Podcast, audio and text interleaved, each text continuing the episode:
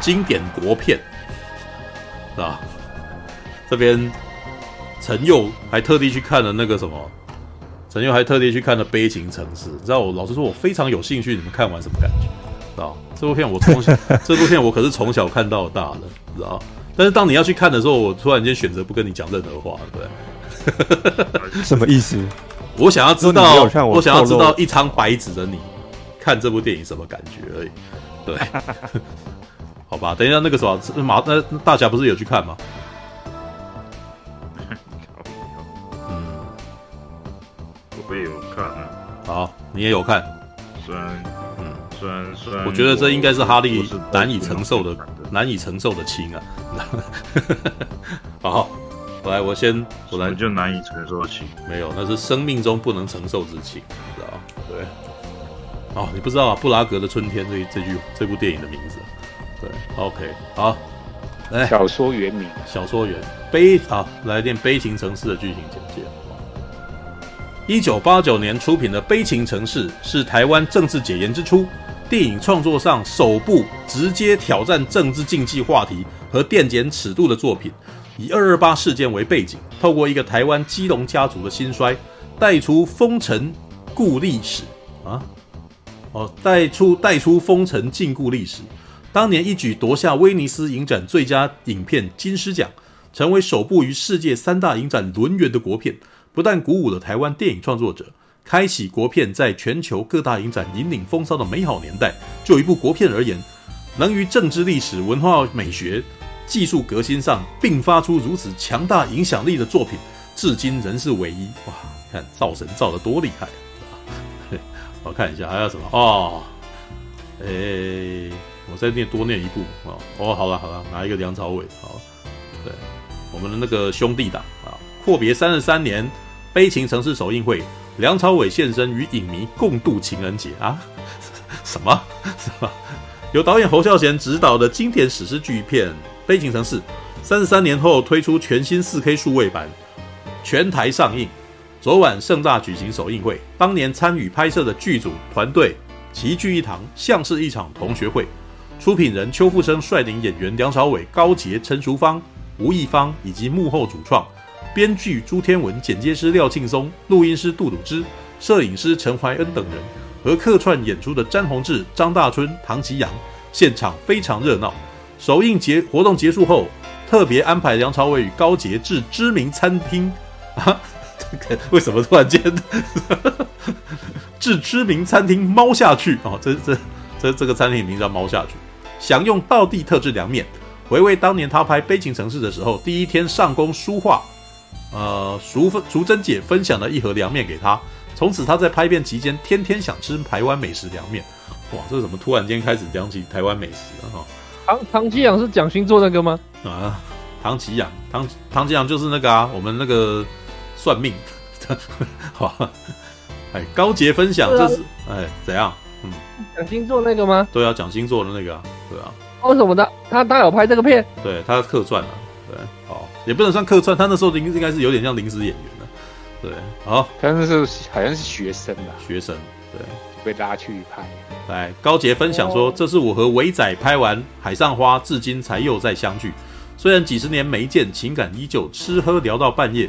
伟仔留了电话给我，他说若有去日本可以找他，他带我一起去骑脚踏车。他有很多台脚踏车，干嘛的？真的是闲话家常呢。哦，悲情城市首映，仿佛穿越时空，回到当年上映的风光时刻。”国际巨星梁朝伟特别来台，就为一睹《悲情城市》全新 4K 数位版经典重现，将他的浪漫情人节献给台湾。梁朝伟这一次是以私人身份来台看当年老伙伴。去年他在釜韩国釜山影展记者会就曾提及，最想让新一代观众欣赏的作品就是《悲情城市》。时隔三十三年，终于再次于大荧幕观赏此片。梁朝伟一上台就害羞地说：“我不太会讲话。”接着表示：“当时我觉得作为一位年轻演员，能够跟侯孝贤导演。”及优秀的团队合作，真的非常幸运。当时因为常常要去很远的地方拍，所以很多时候我跟侯导有机会在车上聊一些我对表演的看法。他很有耐心在车上听我讲，并且微笑点头说：“对对对，好像我说什么他都会说对。”全场听了都笑了。梁朝伟接着分享，侯导给了我很多鼓励，也是因为他，我开始看很多，并爱上文学小说，这是一个很好的体验，也给了我很多启发。希望未来新生代的观众影迷能有更多的机会在大荧幕看到侯导的作品。大家关心的侯导身体状况哦。编剧朱天文也透露，来这里之前有跟侯导做了一个商量，因为他去年九月染疫之后，哦，原来侯导去年有染疫，身体变得不好。三个月下来，侯导每天走路，现在身体也慢慢恢复先原先的状况。但评估后还是决定不出席今天的盛会。《悲情城市》三十三周年全新数位版即将上映，他希望观众能进戏院支持，不管时间长还是短，时间总会带来意义。高捷啊，演员高捷直呼拍完《悲情城市》后，觉得身为电影人真的很骄傲，尤其是拍到侯孝贤导演的电影。我们都很清楚当年的技术环境，我们还在手工阶段，本片能有那么高的荣耀，真要给侯孝贤导演致上最高敬意。片中饰演陈松勇妻子的陈淑芳也有感而发。三十三年过去了，当年用生命一起打造这部经典的伙伴们，有的成就非凡，有的老了，有的走了，皆留给大家对他们的尊敬、称赞及缅怀。在九份出生的他，也感激说，三十三年前由侯导带领一群热爱电影的人，用他们的热忱与心血，将这个曾经繁华精彩、技能没落的多元城市，重新注入生命，编织出悲情城市。让九份再增添色彩，在演艺界震撼人心。陈淑芳下台时，梁朝伟也牵贴心牵着她下台。哎，还没完呢、知名舞蹈家吴亦芳在《悲情城市》是第一次也唯一一次电影演出，在片中饰演辛树芬的哥哥宽容。哦，呃，回忆起和辛树芬的第一次见面，表示两人很投缘，真的像兄妹一样。他也分享自己的第一场戏是带着吴念真、詹宏志、张踏春去文青啊。梁朝伟饰演的工作室，直呼很有趣也很兴奋，因为我平常都是看他们的文章，这些人现在居然出现在我面前。摄影陈怀恩分享梁朝伟在《悲情城市》里拍的最后一场戏，就是他说出“我是台湾人”那场戏一拍完，就直接载他上飞机回香港。看，妈的！陈怀恩透露这个经典场景背后的情节非常有趣，其实是他亲耳听到的真人真事，讲给侯导听后。侯导很聪明的把这个情节编成一段戏啊！哎呦，一九八九年出品的《悲情城市》是台湾政治解严之初首部挑战直接挑战政治经济话题和电检尺度的电影，透过一个台湾基隆家族的兴衰，带出一段台湾最敏感的大历史。当年一举夺下威尼斯影展最佳影片金狮奖，成为首部呃于世界三大影展轮圆的国片，不但鼓舞台湾电影创作者，开启国片在全球各大影展引领风骚的美好年代。就一部国片而言，能于政治历史、文化美学、技术革新上并发出如此强大影响力的作品，呃，历也迄今仍是唯一。哦，三十三年后，《悲情城市》透过电影数位科技，终于完成保留胶卷风格。哦，它就是没修啦，没有修复了。哦，对，终于完成，终于完成保留胶卷风格的四 K 数位调光版本。对，你知道，如果是修复版，就不会这样讲。他他特别。讲那个啥，保留胶卷风格，就是，呃，胶卷上面的那个一些刮片啊、刮痕啊，全部都还留着啊。将于二月二十四号全台近六十家戏院上映，由博客来独家贩售的典藏海报套票组，共有出征款、遥望款两款海报，另一款相依款限量海报套票在光点华山热卖中，现在于全家便利商店也能买到。悲情城市电影交换券，哇，那个我我是在帮人家业配的啊。还有四张票和赠品彩色款全正式海报一张的海报套票组，海报皆由知名设计师陈世川设计，绝对值得收藏纪念。由吴念真、朱天文共同执笔的《悲情城市》剧本书已经上市，全新改版收录许多珍贵的时代印记。另一本三十三周年珍藏版《悲情城市》经典剧照书，二月二十二号上市，收录超过两百张剧照剧照工作照，邀请金奖美术设计师黄子谦以纸上策展的方式，呈现电影之外的更多故事。更多电影最新消息，请上千猴子官方粉丝页。哇，好会说话呀！纸上策展，保留电影胶卷风味，知道吗？来，我看一下，谁要先讲？哈利要先吗？哈利先讲好了。哈利先讲好。啊，可是我其实我看完，嗯，并没有。并没有很喜欢是吧？来，快点告诉我。不是，嗯，不是说没有很喜欢，就是说他其实他其实描述一个时代，然后一个就是很惆怅的故事啊。因为好像我记得，我记得我看到的结尾就是说，这个杨朝伟是不是也是被被被那个可能被军队掳走什么的，然后下落不明。我记得是这样，没错。对啊，我因为我怕我看到版本不一样，对啊，然后我就怎么讲，就是。他的最后的一个画面，我记得就是说，他就是有点像那个教父最后一幕，就是说好像有一道门，然后中间就是说看着他家人，呃，嗯、就是一些老人啊、小孩啊，他跟一个疯掉的哥哥什么的，然后在那边吃饭啊，然后就就就这样子，就是好像家里的那些有用的男丁，没用的好像也都死，就只剩下就是这些女的、小的、老的跟疯的，然后。嗯，就什么都没有，好像又没有，就是说又有什么遗憾什么，可是就是好像是，这是就是现在，这就是当时，这就是生活的感觉，所以就是很惆怅啊，可能就我觉得这个感就是怎么讲，这感觉挺丰沛的，就是说他对于这种描写，嗯，所以我我觉得他的表达是有到位的。当然，就是说我当然不会很爱很爱这种东西啊，嗯，对吧？嗯，嗯，就是有点像说一个有点像史实的一个呈现的那种感觉，嗯，对。然后当然就是可能一些很细节的东西，可能因为我我不清楚这个猴岛的一个拍摄方式，就是说，因为它里面其实有很夹杂很多语言嘛，有时候就是而而且那个只爱。录音没有很好，对，我当时一直在分辨他们是在讲广东话还是闽南语还是日语，然后就是有点混乱，就是对吧、啊？然后我看的那个版本的字幕又偏小，所以有点小痛苦。而且我在看的时候，因为我觉得这不是太大问题，可能是导演的风格，就是说他他从他好像没什么拍前就是脸部特写，是或者是那个近景，就是都是中远景，所以。有时候有一些角色，他因为他们通常都穿着西装嘛，然后因为西装是黑黑灰灰，除了除了就有一些从上海来的穿白的，然后有一些就是远远的，然后脸因为可能当时胶卷那脸远远的光线也没有很好，就是糊在一起。有时候有一些角色我不大认得出来，除非除非那个体型有巨大差别，不然我是想说那些外省人啊，跟那些乡那些上海来的，我就觉得。我都不大认得出来，就是前半段我有点没有搞明白他们为了什么事情在那边械斗，那为了什么事情流血。我我唯一就是能比较记得，就是说那四个兄弟，当然那中间那个三那个三兄弟那个小小的那公卖拜拜的没没塞夹什么的，我 那个没有什么戏份之外，不然其他这三个其实都。还记得他们的一个长相，他们在干嘛？嗯、可是就是说其他的有点雾煞煞，就是嗯，就是不管是我可能就是不是那个年代的人，不大熟知是什么二二八什么的，就是就离我有些遥远。但是我觉得就是说，诶，他的那些一些美术啊，或者说打光啊，或者说里面像是我最有印象就是说他们梁朝伟结婚那一段，就是说。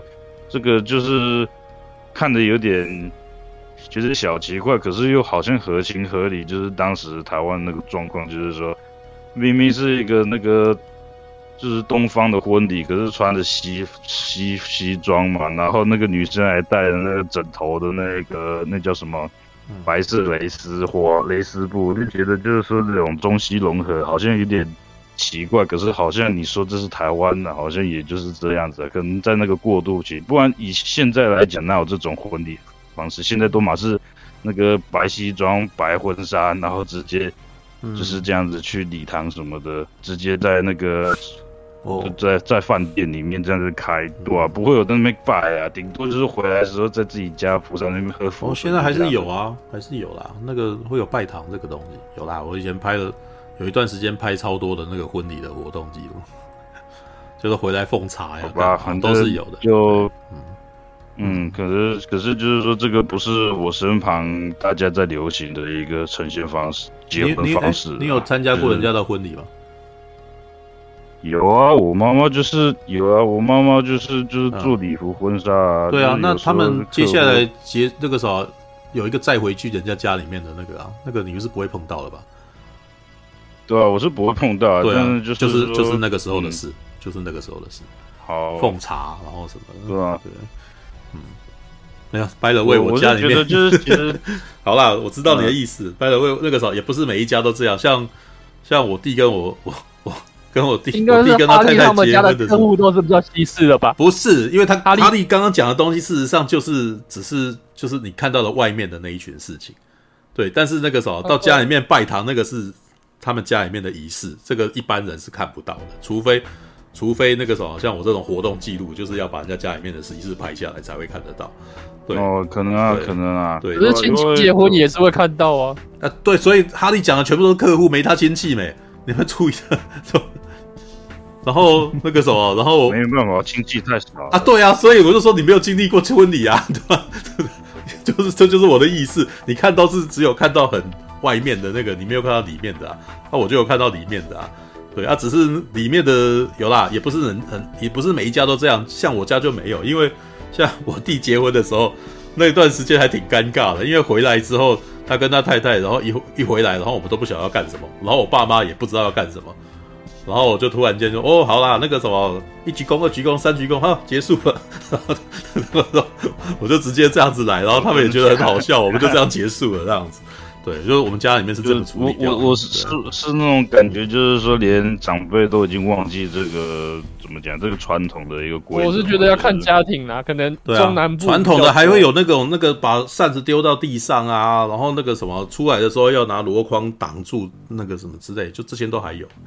对，有了，中南部应该比较多了。我记得中南部亲戚很多都还有一些，还要泼水阿妈都很熟，对啊阿妈都很熟。对啊，但是那个通常要有一个熟悉民俗的人叫你要做这件事，要不然大部分人都不知道了。我估计再过几年大家也都忘了，然后就像我们家里面一样，因为我爸妈就是很不讲究的人，所以那个也随便我们来这样子。对，好吧，所以哈利是只注意这件事。对，我的对我我怎么讲？因为我就是比较新生代的嘛，所以就是说，就是可能像像你刚刚说，其实我爸我妈可能也不大熟悉这些东西，然后所以看的时候有点小陌生。可是就是说，嗯，他他想要这样面对，就有点让我力了解那个时代啊，嗯，对啊，因为。呃，有点像是说，因为在看的时候，我也觉得挺有趣，就是说，因为他是在讲台湾，就这不是我们平常看好莱坞电影，就是看什么六零年代的那种，嗯，那个纽约到底长怎样，然后就觉得啊，反正这是另外一个世纪，关我屁事什么。可是他在讲，就是说，诶，他在讲九份呢，他在讲金瓜石，在讲基隆，哎，就是有点像他原来那个时候是长这样啊，嗯那个地方，嗯所以就是说有点。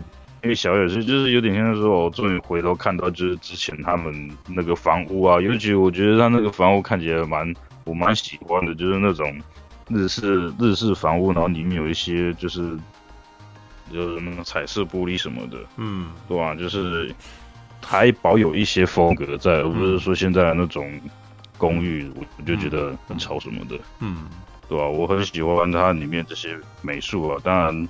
嗯，就是呃，对，的确是有一些开眼界什么的。就是说，因为之之前学校有在教，就是说，就是我们我们从中国这边过来到台湾之后，台湾的这些绘画、这些美术有什么变化什么的，庙宇有变化啊，然后绘画有变化啊，我们写的字也有变化啊。嗯，然后可是就是说，像现在。你说北方几乎说什么都跟把这些都拆光光了，然后很多人就是很多那种学者，或者说那种就是我们做美术的就觉得有点可惜，所以都是都说那种台台南现在已经是世界唯一有这种东西的地方，所以我会觉得就是说，对啊，我就觉得就是说这个东西应该多多留一点，或者说，嗯、你应该要去。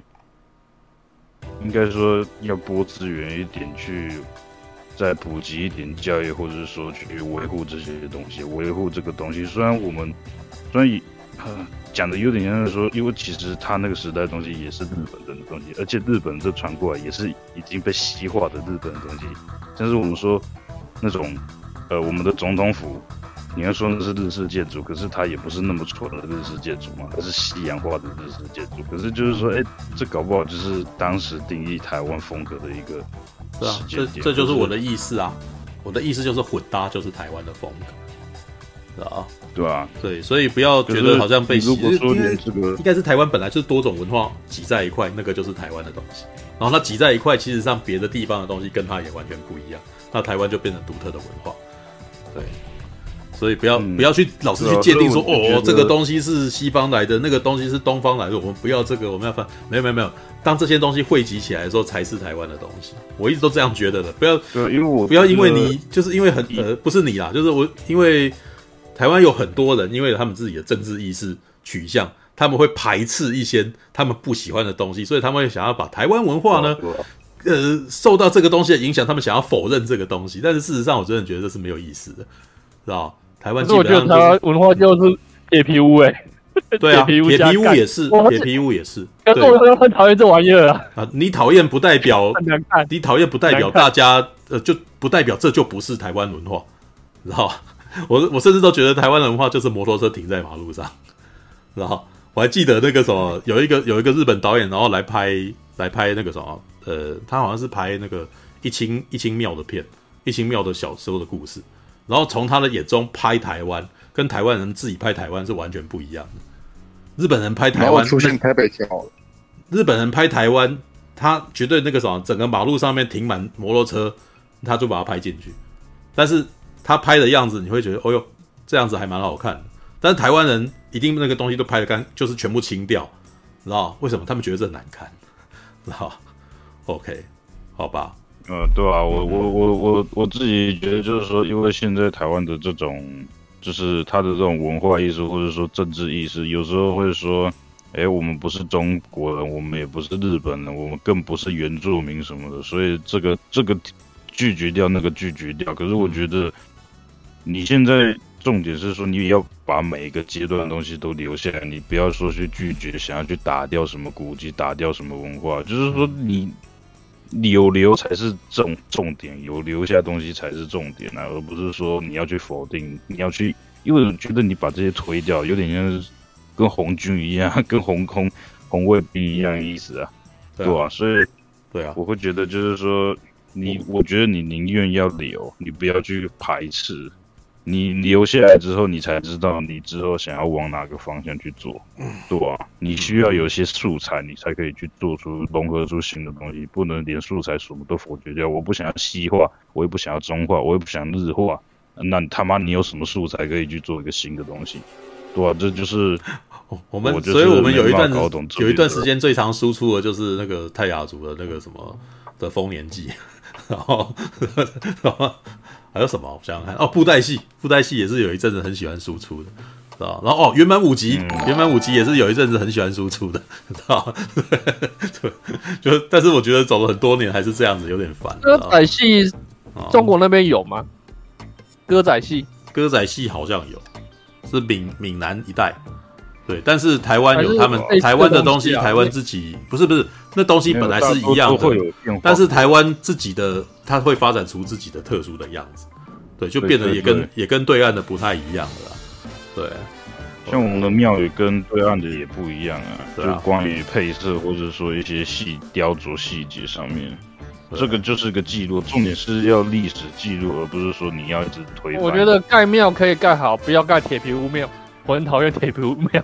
没有，我我其实觉得这个什么盖庙是一回事，但是盖庙外面加这个铁围栏就很蠢。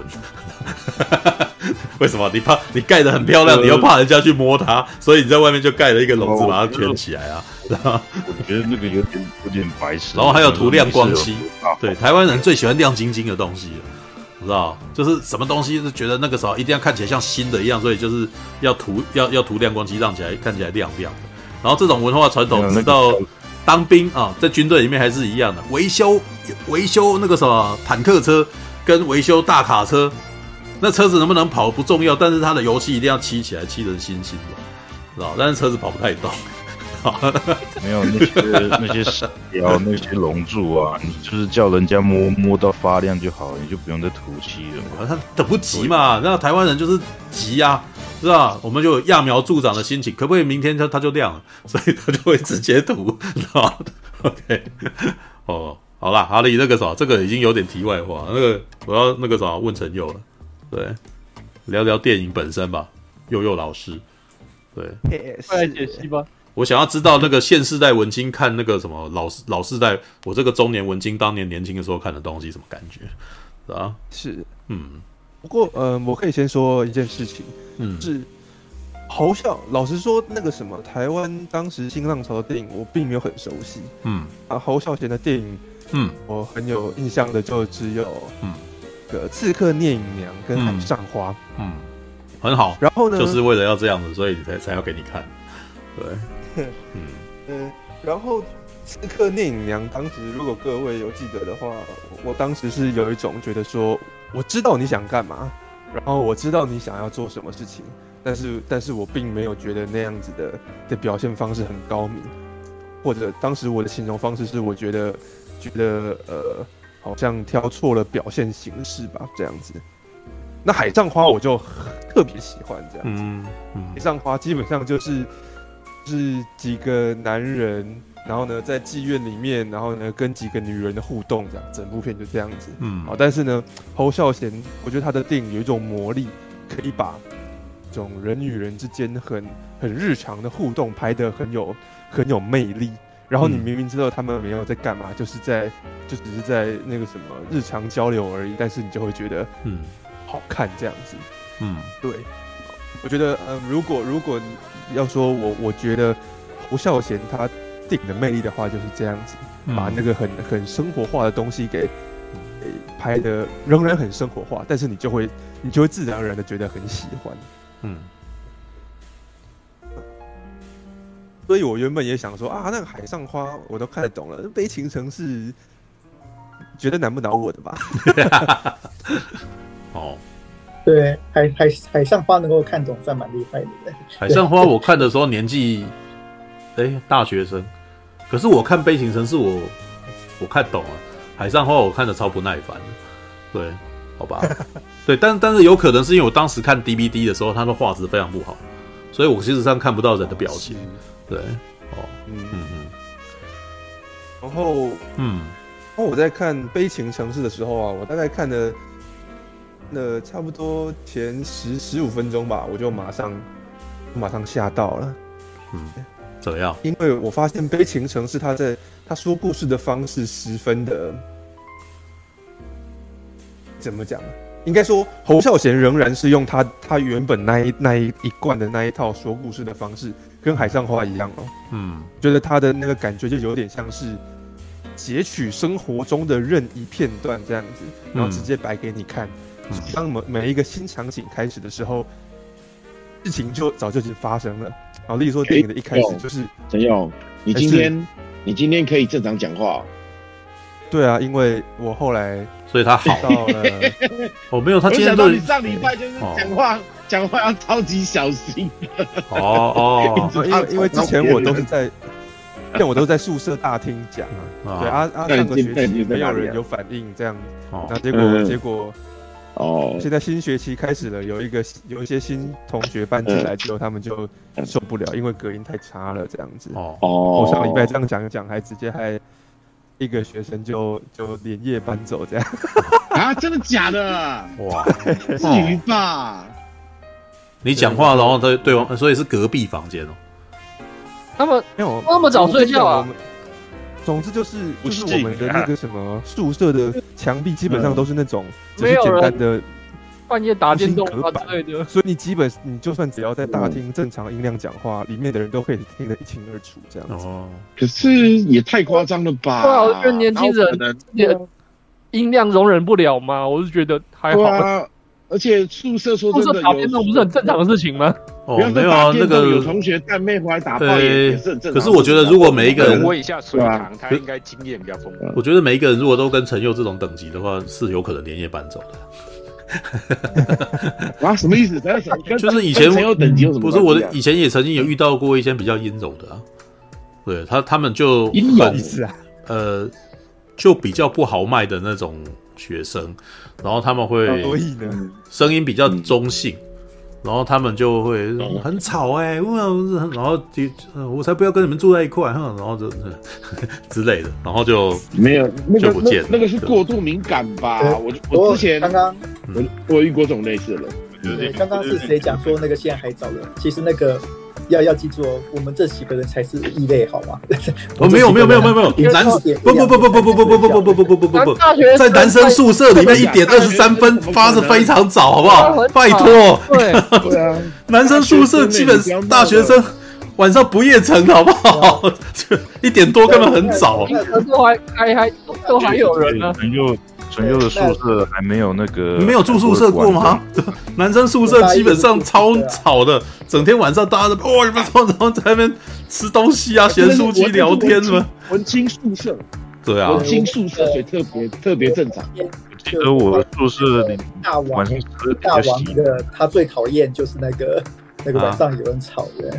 对我们那个最凶那一位最讨厌晚上有人吵，所以我们那一间都很早睡觉。对啊，所以这个是，所以这是异类，好不好？这个这个是不正常状态。大部分的情况都是都是哄哄闹闹的到很晚啊。对啊，是啊，然后可能一看就是学。大学生的时候都嘛是比晚的，除非说什么宿舍哎有管有管制，不然的话哪有可能？哎，我们我们是教会学校，我们好像很乖，刚刚也是一样喝醉，有人喝醉酒，你知道吗？然后就，我看到，然后第二天被骂，知道吗？我我自己猜，是陈佑他的室友可能过得太爽了，可能想说哦有点吵闹，我就跟爸妈。可是可是因为有一种情形。因为刚刚就在讲说，因为我们那个年代可能所有人都是直男，豪迈直男那种的，对，所以这种情况事实上算是过得很爽的军队环境的感觉，你知道？对对，就军队有规律嘛。但是我们的社会就是你可以想象成那个什么没有规律，然后然后那个什么可以只可以尽情干什么呢？但是又不是住在你家，知道？所以就就特别的嗨，你知道吗？就是一群学长、一群老兵在那边那边胡闹的那种感觉啊。对，但是因为我不知道陈佑的那个环境是不是现在的大学生已经不值了啊、哦？可能很多都很中性之类，那那就有可能发生，是吧？因为也不是没有发生，也不是没有遇到过这种学生了。对，哦，好吧，陈佑继续说吧。那个什么，悲情城市，悲情城市，对，悲情城市，对，好。对我，我刚刚讲到说，因为侯孝贤，我认为他的讲故事的方式有点像是从生活中截取任意片段直接拿出来，所以，例如说一刚开始，我什么事都还不知道的时候，哎，那个什么主角那一家人已经开始在开始呢，在在显然是在筹备筹备某种宴会了，然后他也没有告诉你说他们在干嘛，总之就是这件事就过了，然后就就接下去讲下一件事情。其实整部片都是保持这样子的一个。一个说故事的方式，你知道这样子的说故事的方式，在海上花用完全没有问题，你知道吗？因为海上花本来就没有什么重要的事得发生啊，就只有哪个男人跟哪个女人聊天吵架而已。嗯，是在悲情城市这样子的，想要叙述一个时代，而且他想要他想要叙述一个一个家庭啊的遇的的遭遇的时候啊，这就会变得让我觉得这部电影光是要解读它的。解读，要看懂他的故事里面到底在发生什么事情，嗯就变得十分困难。因为它里面从来不会有那种很明确的解释性对话的，不会有那种说，嗯那种说哦，他是我弟弟，然后他现在要干嘛干嘛，没有这种东西。但是有上字卡，有上字卡，对，有上字卡。可是他的字卡也不是去解释谁是谁或谁在干嘛，他字卡可能是哦，例如说李哦，他的故事是这样子的，就是呢。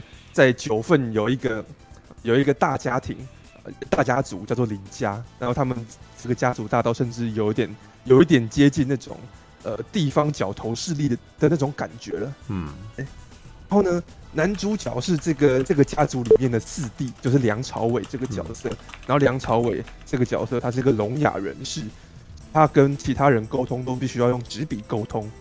电影里面的字卡里面大部分就是呈现那个。他们纸笔沟通的内容啊，嗯，你就会知道这个聋哑人士到底表达想要表达什么，或想要接收到什么资讯。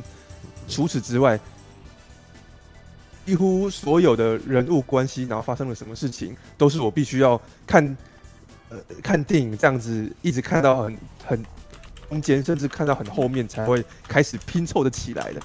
嗯，所以所以对我来说，其实这部电影看起来，次看的时候看起来是相当相当困难的。例如例如说，前面只有告诉你说啊，这个家里面好像我们只知道一刚开始只知道大哥就是陈松勇那个角色，嗯，然后呢，除了大哥之外，我们还还知道说哦，可能二哥、三哥还有四弟啊，有这几个人啊。然后呢，他们呢，可能呢，二哥、三哥有有有去海外待过。嗯，接下来呢，哎，不知道发生什么事情，就直接就直接梁朝伟这个角色就出现了，然后他就开始做他的事情了。哦，他是一个摄影师，干嘛干嘛干嘛的。我前面还一直一直以为说，哎，梁朝伟这个角色应该是陈松勇的儿子吧？结果没有，要到很后面才知道说，哦，原来梁朝伟是陈，就是那个四弟，他跟陈松勇是兄弟关系。嗯，然后看到中间呢，哦，不然高杰这个角色又出现了，而且这个高杰这个角色，理论上应该是我认出这个人是高杰，然后呢，这个角色出现的时候，他就已经跟。嗯，上海人谈生意了，谈说啊，现在这个呃，这个虽然台台湾被国民政府接收，可是呢，中国那边呢正在缺乏物资，所以我们是不是可以搞一点非法生意啊，把米啊跟糖啊运过去这件事情？而且他很后面会才会间接的知道说，OK，原来这个我觉得这个角色呢是这一家的三三哥，嗯。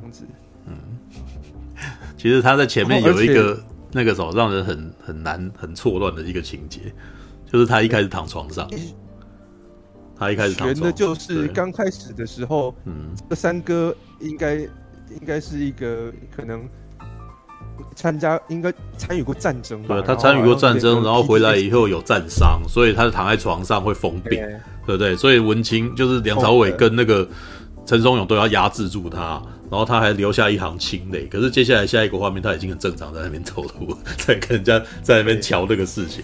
老实说，我再看了一次，也是，哎呦，他这边好断裂啊，知道吧？嗯嗯，OK，嗯。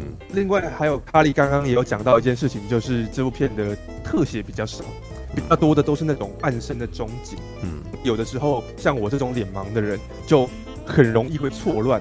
例如说，电影演一演原本我们我我已经不是我已经是那种很不脸盲的人，我都有点累了。对，原本想说在演邻家的事情，演演怎么哎，为什么突然突然跳到医院里面去，然后开始开始拍一拍一个一个护士，然后告诉你说这个护士在这个医院里面干嘛干嘛干嘛，然后呃梁朝伟还来见他。然后你就原本想说，哎，这这是什么？这难道是这家里面的妹妹吗？还是不是呢？但总之，好像梁朝伟跟这个护士小姐很亲近，啊，常常他们会会互相找，而且呢，那个旁白还会有护士小姐写的日记内容。就后来发现，哎呦，不是啊，她居然不是梁朝伟的妹妹，她是女主角，对，哦、就是就是是女主角，她其实是她是梁朝伟的朋友的妹妹。对啊，但是她是女主角啊。我觉得她的戏甚至比梁朝伟还多呢，知道新素芬的戏很多哎、欸，对，对，但就是刚开始会完全搞不清楚这个人是是谁这样子。其实我觉得这部片他会跟这部片没有发生互几乎没有男主角啊。我觉得这部片基本上每个人的戏份都挺平均的。对啊，陈松勇的戏啊，高捷的戏啊，对，嗯。正当我以为我已经确确定了这个女主角的身份是谁的时候，又突然冒出来一个女生叫小雪。我在想说，fuck，小雪是谁啊？这样子，所所以，所以我其实，在看这部片的过程当中，一直是处于我要一直注意里面他们的话资讯，是，然后还有像刚刚哈利提到的使用的语言，到底现在这个人他是在跟呃上海人交涉呢，还是他呢在？还还他跟这个广东人讲话，这个广东人是谁？然后也有也有人讲国语，嗯，对，然后要一直然后要一直去拼凑说，哎，到底他们现在在什么地方？然后呢，这群人是什么关系？因为中间会突然突然跳，例如说突然跳出一个场景，是呃梁朝伟跟一群跟一群男人在在吃饭喝酒，然后那群男人显然感情很好。而且呢，好像听他们的对话，还是仿佛还是这个呃，算是那种觉醒青年啊，在那边大谈他们觉得国民政府有多坏有多坏。嗯，你前面都会一直想说，这这些人是谁呀？是是他们家里的人吗？还是谁？然后到很后来才知道，说哦，原来是梁朝伟他有一个朋友啊，也就是女主角的哥哥，然后他们是一群左派青年。嗯，总之呢，这个梁朝伟呢会时不时的去参加这些左派青年的聚会。嗯，然后要到更后来才才隐约推测出，哦，原来他们聚会的地方就是这个朋友的家里，所以到后来这个朋友呢才会呃被政府拿出说你是不是好像图谋不轨，然后把他抓走，然后害梁朝伟被卷入卷入那个嗯，就是戒戒严时期，然后然后被卷进这件事情里面，然后因此被逮捕。嗯，我其实看我我我看《悲情城市》的时候看的还。蛮辛苦的，嗯，对。甚至我们在回来的路上，我还开始跟我的那个那个温馨室友开始争论，争论什么？到底到底那个什么？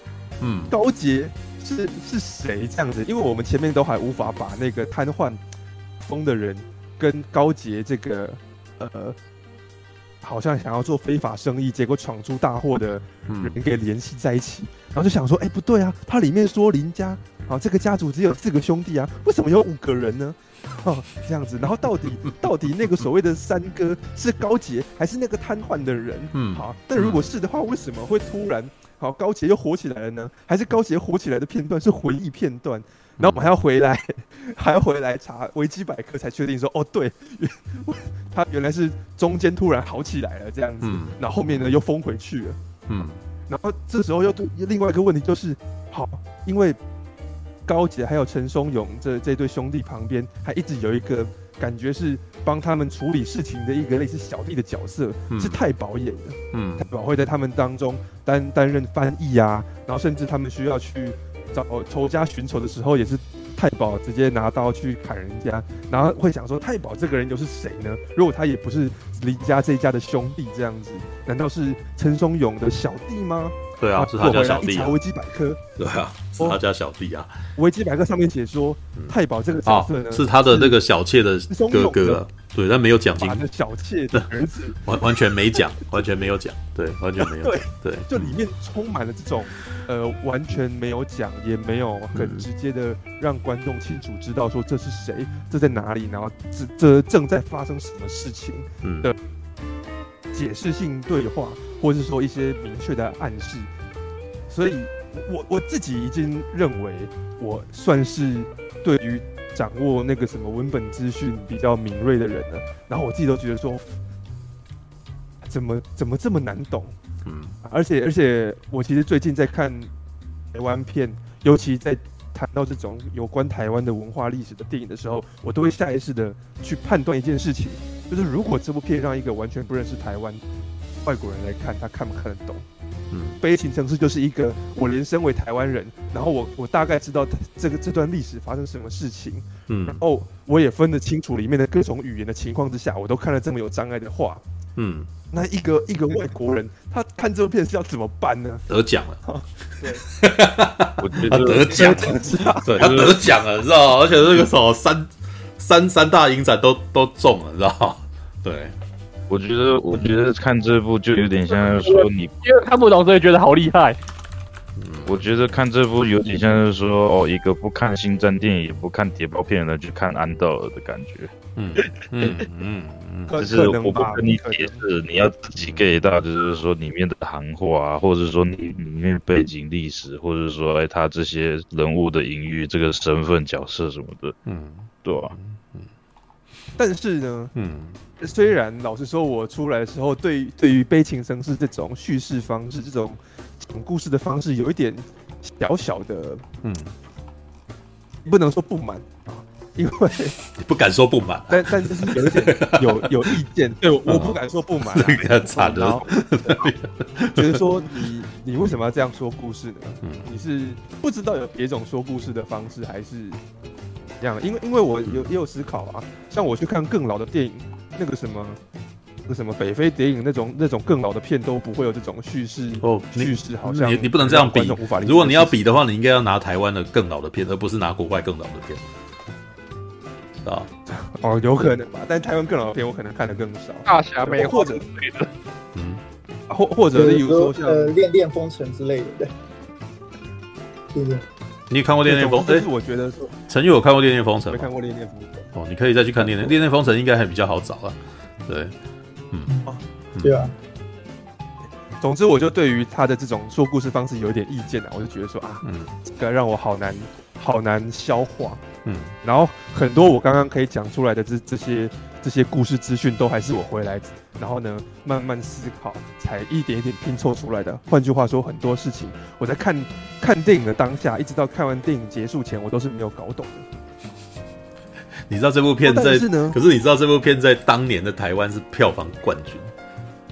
嗯，对，台湾台湾所有的成年人都超喜欢这部片。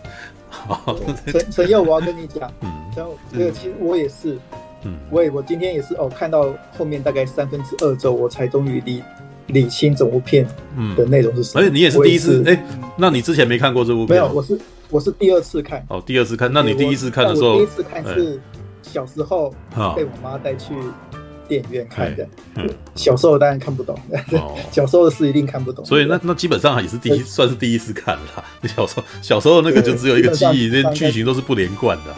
对，但你知道吗？对、嗯、我待会儿正想讲，说我小时候记忆还想还剩不少。哦，好，对，okay、我其实那那部片有在我小时候留下一些记忆在里面，嗯、我那时候都记得很清。嗯嗯，对，先先看一下那个陈佑，先让陈佑把他这个对对。你你现在已经讲完，你其实阅读困难这件事情，然后嘞，好奇，对，我觉得这部片最嗯。神奇的地方就是，嗯，以前呢、啊，我如果看这种我我我无法搞懂你在干嘛的电影的时候，我很容易会累，然后很容易会会睡着，嗯，因为我无法去集中注意力，说我到底该注意哪些资讯，我到底该如何理解当下发生的事情。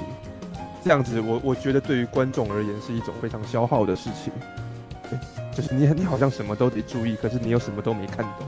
嗯，所以各位如果有发现的话，我通常在看那种比较比较松散、比较发散的的的故事的时候，我的第一件事情都是想办法要找出他们他们的那个核心主轴。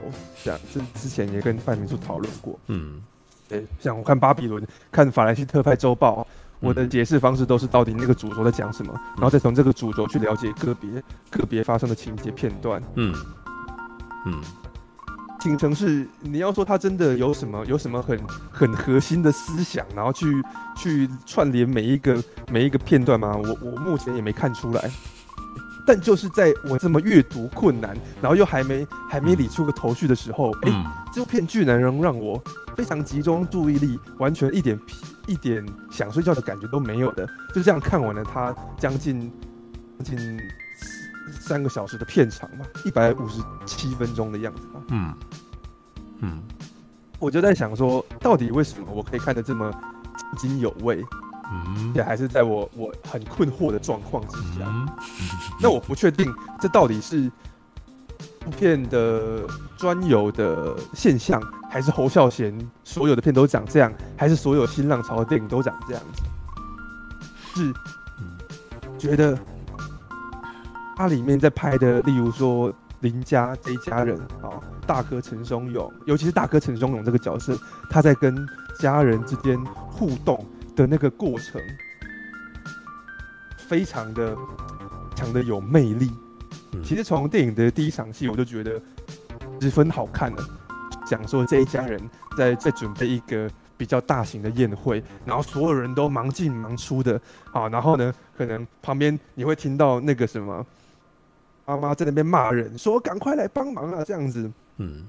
爷爷也在那边赶小孩，说：“哇，你们不帮忙就赶快走啦。”然后开始跟跟陈松勇老师说：“哎、欸，那个为什么二呃那什么文清啊？三他在问文清没回来，三儿子四儿子都没都没回来。嗯”然后呢，陈松勇就很不耐烦跟他解释说：“哎呀，那个四儿子哦，那总是没空啊，这样子。”然后听到他们抱怨，嗯，然后然后这一种，我觉得这种呃。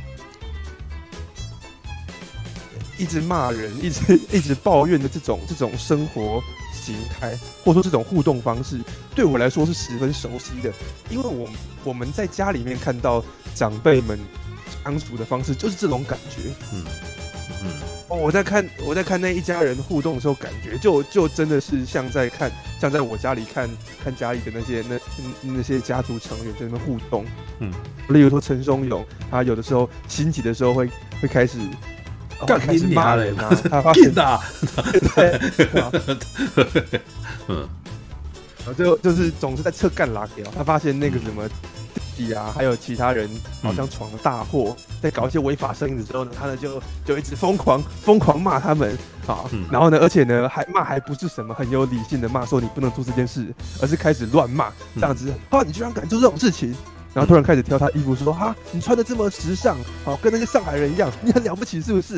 然后就开始乱骂人，好，或是那个什么。后来他他弟弟因为，嗯，因为得罪了其他的角头帮派吧，嗯嗯，然后呢，呃，跟人家斗殴，然后呢，满身是伤被抬回来。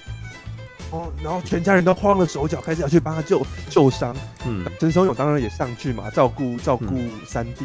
嗯，同时的他呢，又开始骂人了，说：“赶快打电话啦，这样子叫他们快一点呐！”然后，然后开始骂人。嗯，这这些东西对对我来说都是十分很很带有那个那个台湾性格的的一些。台湾人就是这样生活方式，台湾人就是在辱骂底下活下来的，对，在吵架当中过日子，知道？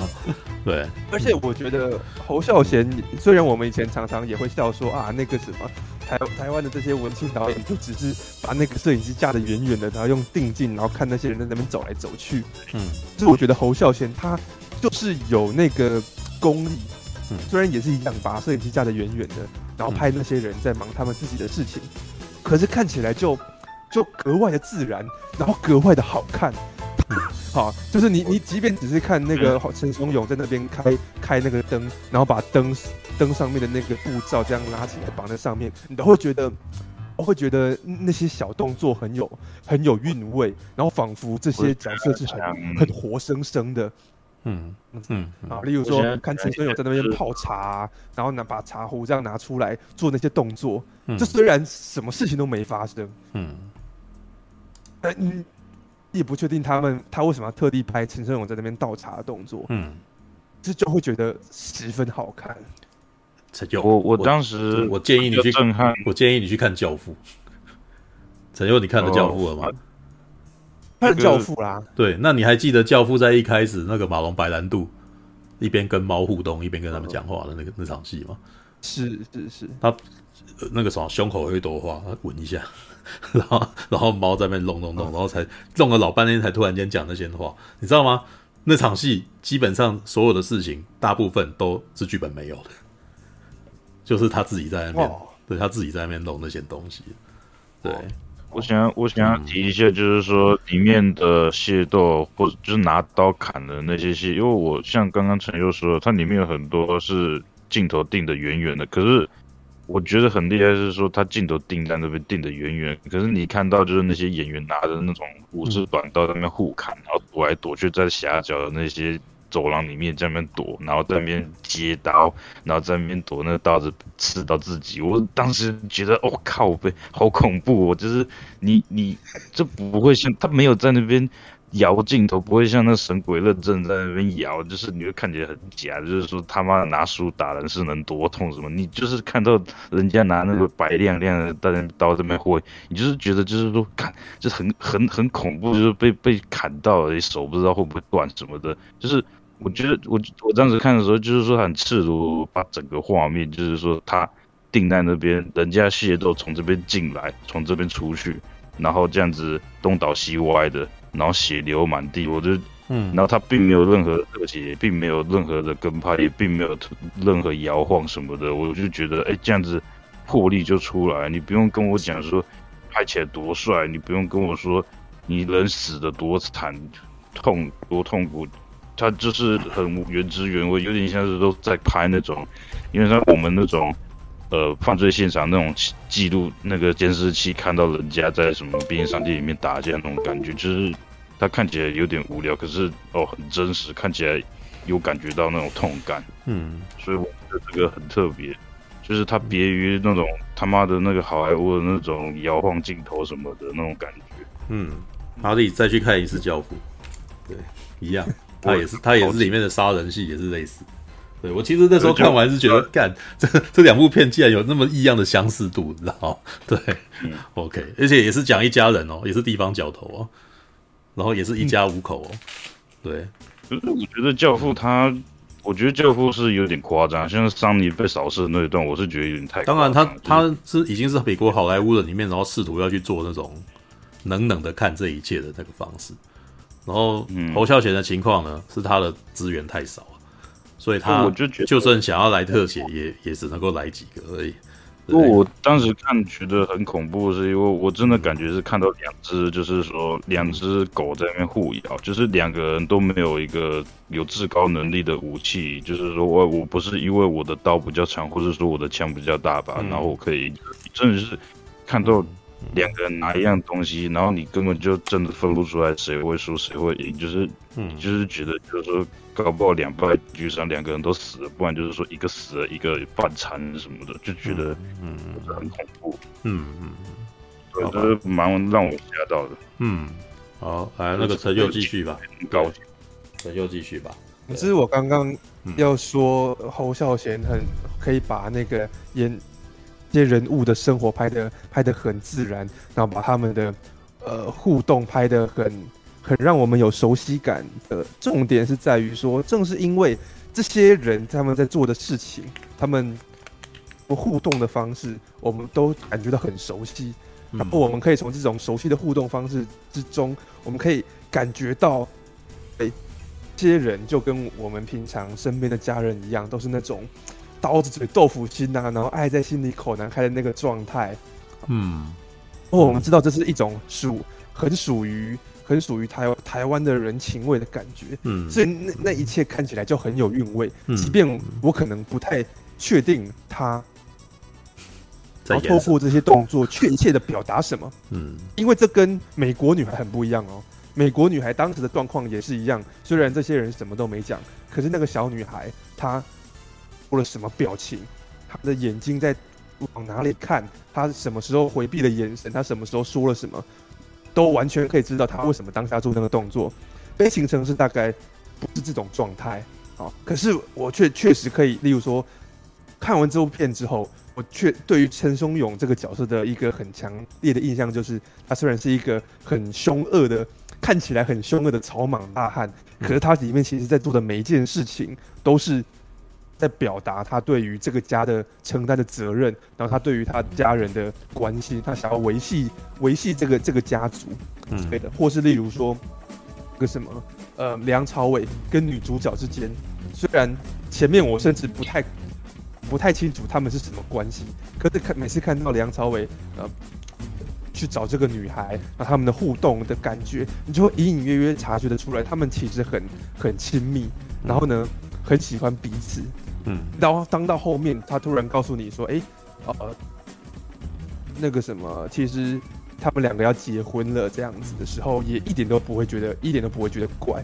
然后我觉得那个可以让我一直目不转睛、很津津有味的把这部片看完的那个魅力，就是在就是在这边、嗯、那种从从演员的呃的表演去表现那些生日常生活当中感受到那。”做到那种那种很真实的底蕴吧，嗯，就是就是，我不确定各位有没有感觉，就是当当你用摄影机去拍一个很有兴趣的人在做一件你有一点你很有兴趣的事情的时候，他的一举一动你都会觉得很想要用镜头把它捕捉下来，嗯，例如说，我以前曾经是在上课的时候试着哦用一个用手机把拍。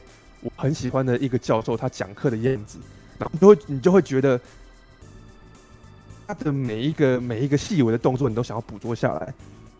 哦，我看侯孝贤的电影，我觉得侯孝贤好像就是在用类似的心情去拍摄那些戏的，就是我让他们演出很自然的、很真实的生活的样貌。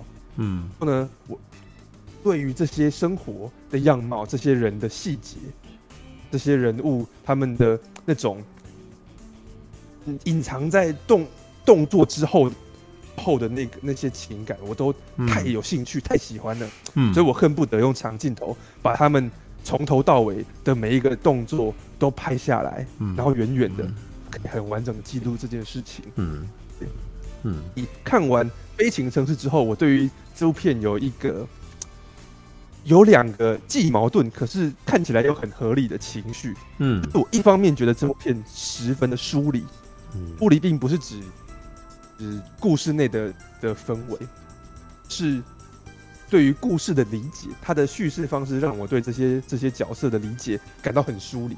我其实，在看的过程当中，大部分时候都不太确定他们在做什么，甚至大部分时候都不太确定这些人是谁。嗯，这这是疏离感。可是同一时间，因为他因为侯孝贤把那个那个生活的切片呈现呈现的很真实，所以我又感觉到很亲切、很很熟悉。然后那是吸引我的最大原因。嗯，我就就想啊，哎，部片。它既然可以在某些时候让我感觉这么这么熟悉，这么亲近，嗯，为什么它仿佛，我说仿佛哦，仿佛在很多时候故意让观众觉得距离很遥远，然后呢，很对于一切的理解都很模糊，嗯，然后我就想说，你看里面会让人感觉到模糊，撇除故事本身，例如说这部片想要讲讲什么，想要讲二二八事件嘛。嗯，想要讲在那个国民政府统治的台湾底下，市井小民的生活是什么？嗯，你就会发现说，其实他们对于这件事情的表达也相当隐晦。嗯，例如说，不直接告诉你说，哎，国民政府的统治之下，生活有多辛苦。嗯，只是会让。我试着用对白告诉你说啊，现在什么物价都涨啊，干嘛干嘛的，然后告诉你说哇，那个陈怡是个混蛋啊，啊，然后呢，这个什么公家机关都会把持住，哦，然后，然后，其实至少我看的时候，我会我会对于那个什么叫做陈仪很坏，然后国民政府很糟糕，人民过得很辛苦的这件事情，感受就就隔了这么一层了。虽然他们嘴上说很辛苦，可是事实上，呃，那个什么梁朝伟他们家看起来还行这样子，或是二二八事件爆发的时候，其实男主角他们这个家族，他们是在九份，他们不是在呃那个什么事情的中心，他们不在台北市，嗯，例所以例如说，他告诉你二二八事件爆发时候是他们从，O N G 上听到，哦，有有官员出来讲话了，说啊，因为什么。呃，有警员不当的处理这个私烟问题，所以呢，导致啊，导致大家不满。那我在此呼吁啊，大家呢，这个不要不要作乱，乖乖回家，大概是这种感觉。嗯，然后呢，呃，到要到一阵子之后才会才会到哎，例如说，呃，梁朝伟他们要坐火车赶去台北，结果火车在路上就被拦截了。嗯，然后即便是。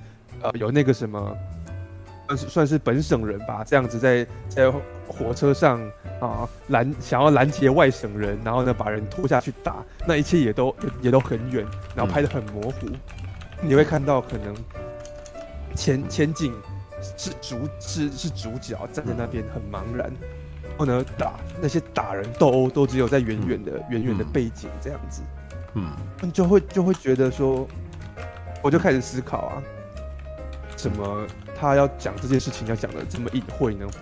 除了是除了当时电影可能不能这么直接的批评政府之外，嗯、有没有有没有别的别的可能性？因为当时还没解严，当时还没解严呢。嗯，对，那个时候要抓是可以抓的，哦、对。他们要被抓去关都还是可以的。所以他们骂这些人是真的有可能可以被抓去枪毙，就是很久没有人这么做而已。对，但是要。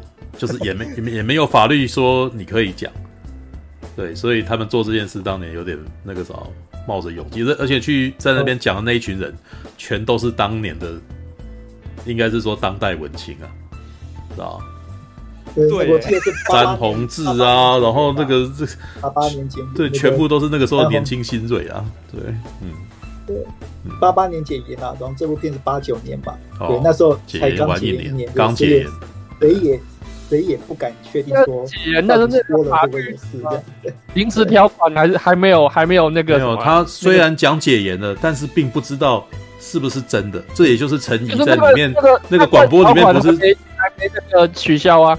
就是那个他，他说你还可以判，你还可以用那个什么判断条款去弄他。对啊，没有，就是这就是那个这部电影里面的那个氛围。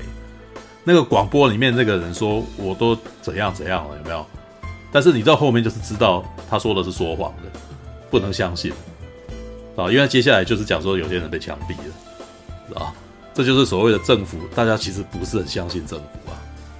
All right，啊，继续吧。对，然后。嗯，然后再来另外一个重点就是，哎，其实梁朝伟他是聋的，他是听不到的。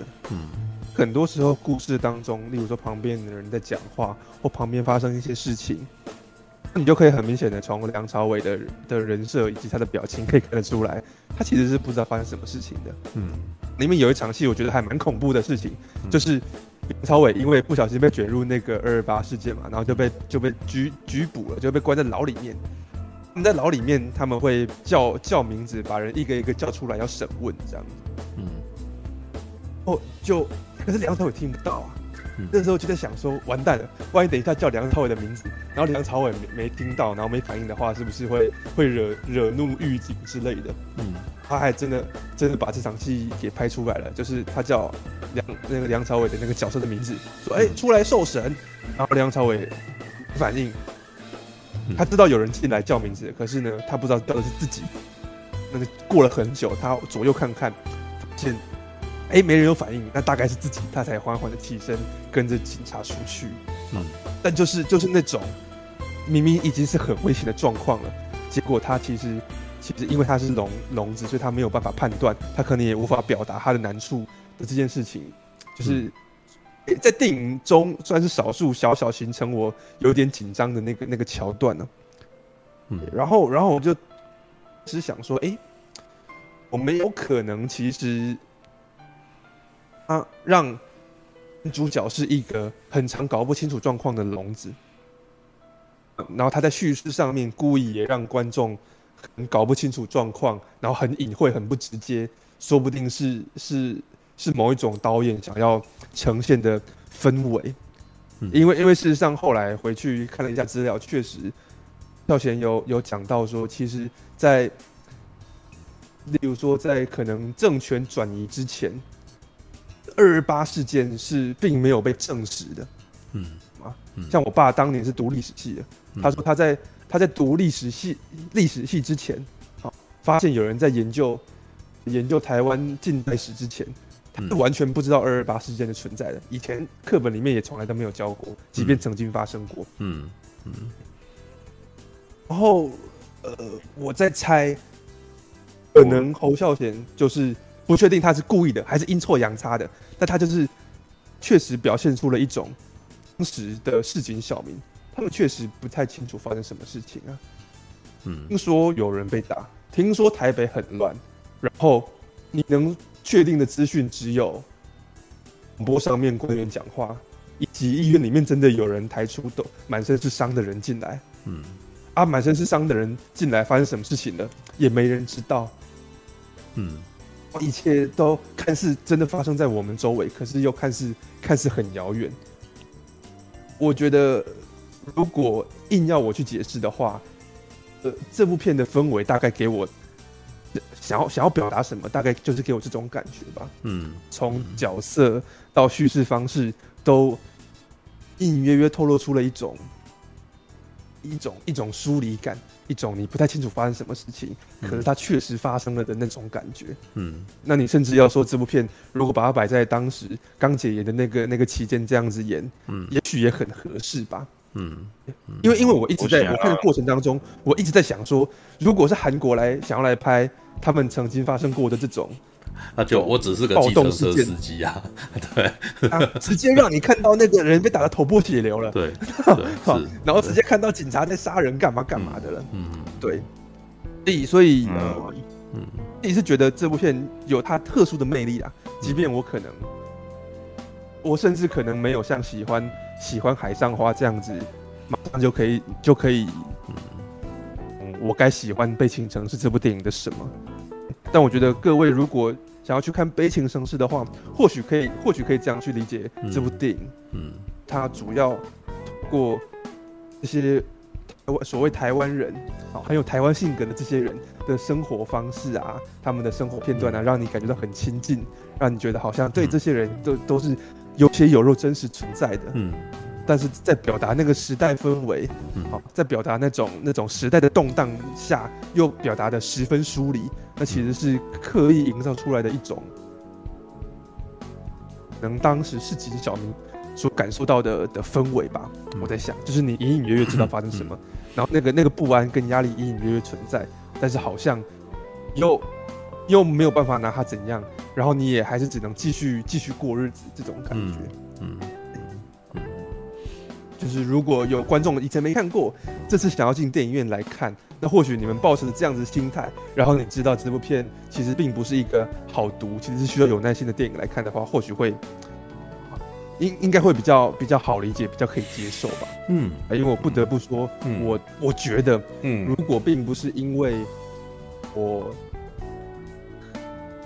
我确实被它里面的例，例如说被陈松勇那个大哥的角色吸引到啊，嗯、然后呢，我看每次看他大哥在那骂人都觉得很好，很好玩呐、啊。嗯，好。然后呢，同时呢，可能我我对于那个拼透过。影中的线索去拼凑资讯，拼凑出那个故事全貌，好，稍稍微比较敏锐一点点，否则我可能真的就睡着了，或者真的就觉得很无聊。这这大概是我对于悲情城市的一个很直接的第一印象吧，嗯，既疏离又又熟悉亲切这样子。嗯，我我想要我想要提一下我之前学校通识课听一个。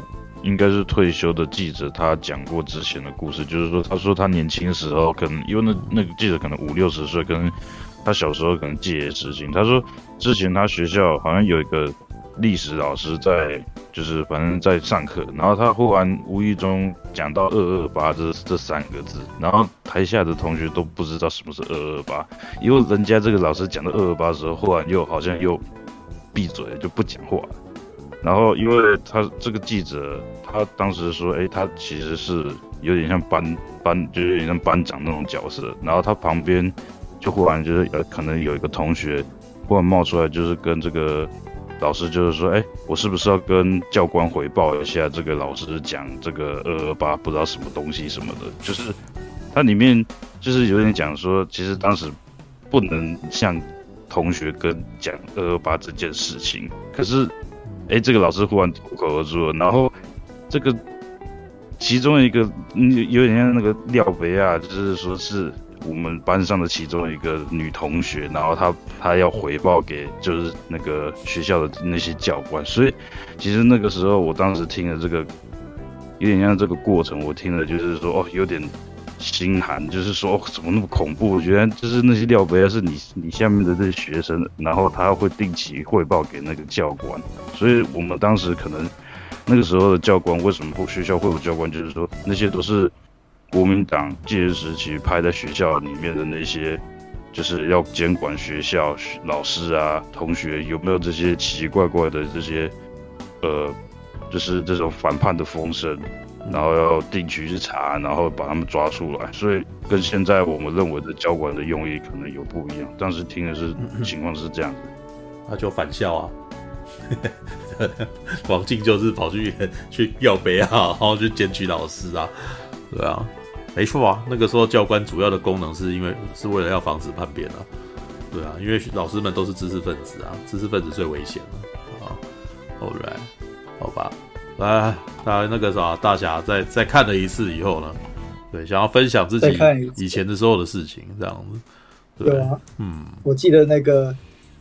那个时候，《悲情神志》在台湾那个上映嘛，他号称一九八九年那个时候我，我对大概你就九岁吧，对啊，对吧？我我七，我大概七岁，七岁的。嗯嗯，对，那个时候就是号称台湾那个第一次在国际影展拿奖嘛，所以那个时候算是万万人空巷的一部电影。嗯，就是我那我妈带我到电影院去看。嗯，对。然后我我永远记得哦，他那个时候那部片在当时国片上映界已经算是那个还蛮豪华的。嗯，我记得我入场的时候，我还有我记得非常清楚，我那时候拿到一个片商自己印的本事，而且那个本事上面是那个画了一整个他们那个主角家的家谱，对，嗯、那个谁谁谁陈陈松勇饰演，然后他是林家的什么什么人，然后呢我还记得很清楚，他们那个二儿子不是失踪嘛，嗯，对，跑去南洋当兵失踪嘛，然后那个二儿子的那个框就是一个哦空白。二儿子失踪，然后他们整个家谱啊、历史啊、介绍啊，嗯，对，都很清清楚楚写在那一张纸上面，还有当时的历史缘由啊、家族背景啊。对，我那我非常记得，我们那时候小时候就进了电影院，还可以捡到一张纸，可 以可以得到一张纸的。我那时候对那张纸印象非常深刻。哦嗯。这个现在只剩下日本还有啊，对，台湾现在没这个东西。对，对，嗯。然后第二个是那个，其实大家刚刚都有讲过了，对。嗯我对那我那时候小时候就对陈松勇、陈松勇骂干你娘，嗯，对，非常非常有印象深刻的。嗯，陈忠那个我们现在都什么，侯孝贤的风格，侯孝贤风格。对，陈松勇可以说是那个少数，对，把自己风格那个抢过侯孝贤自身风格的一个表演人吧。嗯、而且哦，像我们都说干你娘干一娘嘛，对，某些程度上，我们台湾人现在人。在讲那种干你娘，其实是陈松勇式的干你娘，可能继续延伸版啊。你们现在会骂干你鸟，都是陈松勇教的哦。是是吗？以前以前也有很多人在骂干你鸟，对，的确，陈松勇他那种他那种中气十足的那种干你娘骂法，在在公共公共媒体上，在公共媒体上这样子发扬光大的。对，那那他那时候一九八八年，一九八八年那时候三台那个台语剧。每天只能播三半个小时，嗯，每天只那个每天只有杨丽花歌仔戏那个时候可以播台语剧的，嗯，对，电影电影是没有台语的，台现在台湾很久以前有台语片嘛，但是那个后来是那个台语片被禁了嘛，然后后来一直到哦到背景城市，陈松勇骂干净娘第一声出来，哦，台湾又突然有一个以以台语为主的，对，几乎。百分之八十以上都是台语跟其他语言的片子。我记得《童年往事》也有台语，但是它是那个国台语交杂，对，完全不一样的。嗯，对，所以说我们现实上是第一次，对，陈松勇把那个现在干尼亚的那种现代语法、现代念法，把它发扬光光大，对不对？虽然说陈松勇并不是第一个把在干尼亚人啊，但是他是第一个在公共媒体上，对，把现在干尼亚形式发扬光大的人。对，然后第二个。我记得那个很清楚的是他的这片音乐，他那个主题音乐，我小时候就记得很清楚。对，尤其是有一幕是那个梁朝伟，他好像要去山上，他看他朋友嘛，他走在那个九份的，嗯，那个山路上，然后背景是海，然后就突然放那个神宣者的音乐，嗯，对，对我小时候就对那一幕印象深刻。那我今天进场去看，我就一直在想说，哦，那一幕到底是在哪边出现的？那一幕到底是在哪边出现的？对不对？嗯，对。我那时候小时候就对这三个部分很有印象。嗯，你你要说我小时候那时候我看到什么？我那时候小时候完全看不懂。嗯，对。所以半天说说也没错。我现在看等于是哦，重新从第一次开始看的。嗯，对。那其实看了之后，对，我发现一件事情啊，像刚刚，其实像刚刚陈佑讲的，其实整部片那个。其实很难让人抓到重点，这一点的确是我看的时候我也有点难抓住重点。对，首先是他那个他本身的影像风格，它节奏是缓慢的，嗯，对。但是他的影像叙事是非常快速的，非常跳跃性的，很多东西也感觉你你必须好像要再多交代一点。这这一场跟那一场中间可以发生什么事情，然后你没有交代到，就像跟其实你刚才都有讨论过嘛，像高杰一开始，对那个从那个打仗回来哦，像笑儿一样被关到，嗯，被关在医院里面，然后下一幕哦他就突然变好了。事实上那个他也没有说那个没有解释，他就算比好，没没有解释性台词哦，没有解释，完全不给你解释性台词就直接进来，这样干多厉害，对，完全完全没有解释的。对，你现在现在知道没有解释性台词多恐怖了吧？知道 对，对我们完全没有解释。我们今天在实况的开头还在那边讨论什么是解释性台词，知道告诉你，这就是没有解释性台词的电影。好了，我觉得那那个地方他要不用解释性台词，单纯用演的要演也可以啊。他基本上可以多加多加一场戏，就是这个还是那个病床上的人，可是已经好了，然后呢，在在那边跟人家吃饭聊天了，你就知道这个人从原本疯了变成好的了嘛。然后下一场戏他再到外面去跟人家正常交谈，就比较合对，通常通常会。通常会这样设计的，对，但是他就是不用，很屌，不用有很多原因啦。那其实那个我后面可以也会尝试大概推测一下。嗯，但第一个嘛，第一个最大的关键，其实大家都讲，就是觉得他他本身叙事是其实还蛮跳跳跃的。这其实牵扯到一个问题啊，像刚刚那个陈佑有讲嘛，他那个看海很上花，其实觉得还蛮不错。其实我觉得。其实《悲情城市》跟后来我们所知的侯孝贤作品其实还是有差别的。他侯那个《悲情城市》其实是发展型，侯孝贤他的他风格的发展性，对，他一直至我觉得至少要到《海上花》，他才开始在专辑那种很纯的那种纯粹气氛，对，纯粹的那个影像之间人与人之间的关系。他在之前的东西。什么戏梦人生啊，然后更不要说童年往事啊，都还是有故事性的，都还是有故事性的。只不过，对，因为很多很多关系哦，他开侯孝贤开始慢慢呃去经营哦，越越来越纯粹的东西，一直到哦最后我们看到那个刺客聂隐娘，刺客聂隐娘，我自己看的时候，我自己觉我也觉得哇，这这有点硬啊，对，是有点凉，对不对？对，那个一个一个人走在舒淇后面走很久。然后那个舒淇好像也没有发现一样，然后两个人就突然好像要开打起来，那种那种太纯粹了，那个就已经不是已经超越我自己的范围的了的。但是《悲情城市》那时候还是发展新，所以它某些程度上它兼兼有了两种风格。一第一个就是说我刚才讲的侯孝贤，他正在慢慢发展中的嗯自我风格。然后第二种风格，当然就是其也很多人。有注意到嘛？半瓶醋也有注意到，嗯，陈佑也有注意到，就是那个时候所谓的那种台湾新电影，嗯的东西。嗯、台湾新电影那个时候，对詹宏志，对小野，对吴念真，对他们那时候，对那个台湾当时最红的文青，嗯，对。但那时候他们的理想，对他们那时候就是想要哦，想为台湾社会哎编一些什么东西，想为台湾这个地方哎讲一些什么故事。所以说，为什么？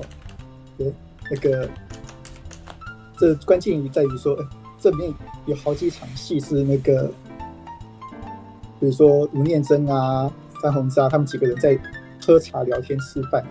对对，虽然说是一镜到底，可他们喝茶聊天吃饭那几场戏，其实就是很典型的解说性台词。对，他那个高杰那个为什么我突然变好，没有解说的，但是。吴念真他们吃饭的时候，他们开始在解说，哦、现在国民政府对，现在国民政府的的情况是怎么样？嗯、对，哇，可能陈诚真的是贼呀，这样这样。的，对，这是哦，很标很很典型的那个历史解说性台词的，对。对，无论如何还是要让哦观众知道哦，对那个时候的情况大概是什么样子，当然也不能讲太清楚啊，刚才也讲过了哦，不能太清楚说啊，要不然。到时候讲的太清楚，对，到要不然大家真的突然消失被枪毙了，那也不好的。对，所以说一切都是很隐晦在进行。对，哇，大概好像知道说哦，对，好像是国民政府有什么事情有坏事，对，然后呢，哦，对，然后事情就这样发生的，对，对，讲这样子的一个风格。所以说，我觉得那个时候是，对，某些程度上，这片带有那种台湾新电影的那一集。那种所谓金字塔尖端的那几个文青的那个一文以载道的影响，嗯，不管是那个吴念真还是朱天心，嗯，多多少少还是有这样的东西在里面的，嗯。然后第二个当然就是侯孝贤，他越来越专精自己的风格，对，这也是我其实有点可以认同说，哎，为什么陈佑会会觉得说，呃，虽然说他搞不懂对剧情的衔接，我也其实我一开始也搞不懂嘛，对，但是为什么可以看下去？因为某些程度上。侯孝贤他的那个影像风格，其实其实还算是蛮有一套的，对，无论是他那个在那个气氛上经营跟构图上经营，嗯，对，我觉得他不要嫉妒我，那个《悲情城市》是一个成本很低的作品，对，比比现在很多国片都低得多，但是侯孝贤他把它拍的一点也不廉价，我觉得这一点是很重要的一件事情，无论是那个那个像那个。刚刚哈利有注意到嘛？他那个玻璃屋很漂亮，他那个林家自己本身家庭很漂亮，布景啊，跟他的服装，对，呃，我记得那些都是实景嘛，对，还有那个在那个矿工音乐景，对，矿工音乐，我记得音乐医医院医院从头到尾其实其实只有出现一两个角度的画面，对，他一直都只用那一个角度的画面，但那个角度那个九分好像就一个一点画面。对对对，他那个他那个画面也很漂亮，然后我也我也记得那个有一幕是高杰，好像突然跟人打架，然后打架，然后陈松从陈松勇在九份山脚下来接他，然后你可以看到整片九份的那个城景，对，而且那个时候还没有观光地化，那那时候真的是很旧的九份的那种感觉到，背景一大片是九份，然后陈兄陈松勇他们几个人就只有在屏幕下面一小小的。嗯，几个人在那边跑来跑去哦，那一幕也很漂亮。嗯，对，那那时候我必须要说，那那个时候台湾的那一般国片，比如说像朱延平啊，对他们就是，他们朱延平他们就抱着说哦，有有那个一切就是呃有许不了啊，有那些哎漂亮明星，有诸葛亮啊，对，就可以拍戏了。嗯，什么基本上的技术层面啊，他们是那个并没有那么注意。嗯，对。然后某些程度上，像台湾新电影，他们有一个特点，甚至可以说是影响到现在优点，就是说哦，他们会尽量会从外国的诶比较好的作品，对，他们会去看好莱坞，比如像苏兄所讲那个教父，他们会去学哦教父那个时候是怎么打光的，对，为什么琼瑶的三厅剧，嗯，对，每个片都那么多那么平，为什么教父的教父的光会那么好，嗯。对，他们是会去哦留意，会去学习这种东西，然后这种东西，哎，最后实践到了像哦悲情城市，对，像那个之后对古灵少年这样的事件哦，在之后一直到一直到现在国片，对，即使是老师老老师讲了，现在有些国片也是拍得很粗糙了，对，完全没有，对对悲情城市那个时候的那个美感，所以侯孝贤他这个他虽然哦他的那个风格还没有到。现在那么那个令人那个难以捉摸，但至少那个时候他那种那个对那个美美的呈现，被对气温的对气味的呈现，其实是已经是算是很出色的，嗯，算是很出色的。那嗯，但那个当然也不这也不是侯孝贤他一个人功劳啊，其实那个比如说像摄影是那个陈怀恩啊，还有那个时候的美术啊，那个时候场景设计其实也都是出色的，嗯，对。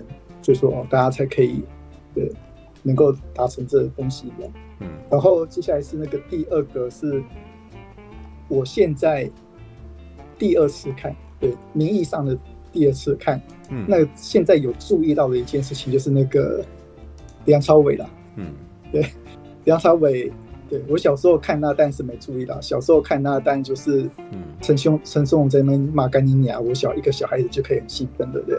对，但现在不一样。对，现在我的确有看到，对梁朝伟，他作为一个哦，现在已经是站在世界电影市场顶端的一个演员，嗯、对他那个时候的一个表现，我可以讲，对他梁朝伟的表现真的是电眼，他他真的有一副电眼啊，一副电眼，梁朝伟的那个眼神，对。他的眼神展现几乎是非常出色的这样。有呃，我还记得是那个他差点要被枪毙，嗯，那一幕他不是在铁窗前面，嗯，对，然后听那个有两声两声枪响的，嗯，对，他那个忧郁的眼神，对，那个我觉得那个不输什么花样年华、无间道啊 的啊，那那那个眼神的，他那个眼神，那那东成西就的，我告诉你，男人追女人靠的就是眼神。哦，好的 就是香港影坛也知道，所以拿这个来开玩笑啊。他自己叫他自己讲是先嘛，对啊，嗯，对，因为我们那时候看到的时候，哦，哇，梁朝伟这个梁朝伟这个人电影的，对，他在那边铁窗旁边那一直一副愁眉苦脸的样子，就觉得哦哦，现在才发现，哦，原来梁朝伟这么有魅力，对对对，而且他在其他地方表其实表现也很不错啊，嗯，就他那个我记得有一个我忘记是哪一幕，反正他好像是想要安慰人，却越却又安慰不起来那种感觉，他只能靠眼神在那边飘移不定。这样，嗯、对你给随便找一个那个演技差的，那一定是只是演珠子滚来滚去而已啦。对 对对，一定演不出梁朝伟这样的感觉的啦。嗯，对，所以我的那时候我看完之后才才觉得，哦，梁朝伟的确是厉害的人这样子。嗯、然后第二个当然是陈松勇嘛。对，这这时候已经不是只记干你娘了。嗯，对，我觉得陈松勇的演出，某些程度上他有一股那他其实我觉得他有些地方应该是自己。即兴发挥的，嗯，有一幕是那个他不是在跟陈淑芳聊天，然后他突然要喝茶杯茶的水嘛，对，他要用直接用茶的那个嘴口直接喝，然后陈淑芳对也也直接跟他讲说，你不要喝，用这么脏的。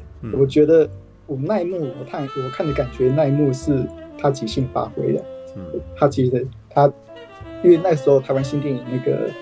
对，其实制制作其实都很精简嘛。其实我觉得，对侯孝贤应该常常是他侯孝贤他有个特点嘛，他是一个会等人演的导演嘛。对，他应该是慢慢等等人去发挥，然后他慢慢去磨。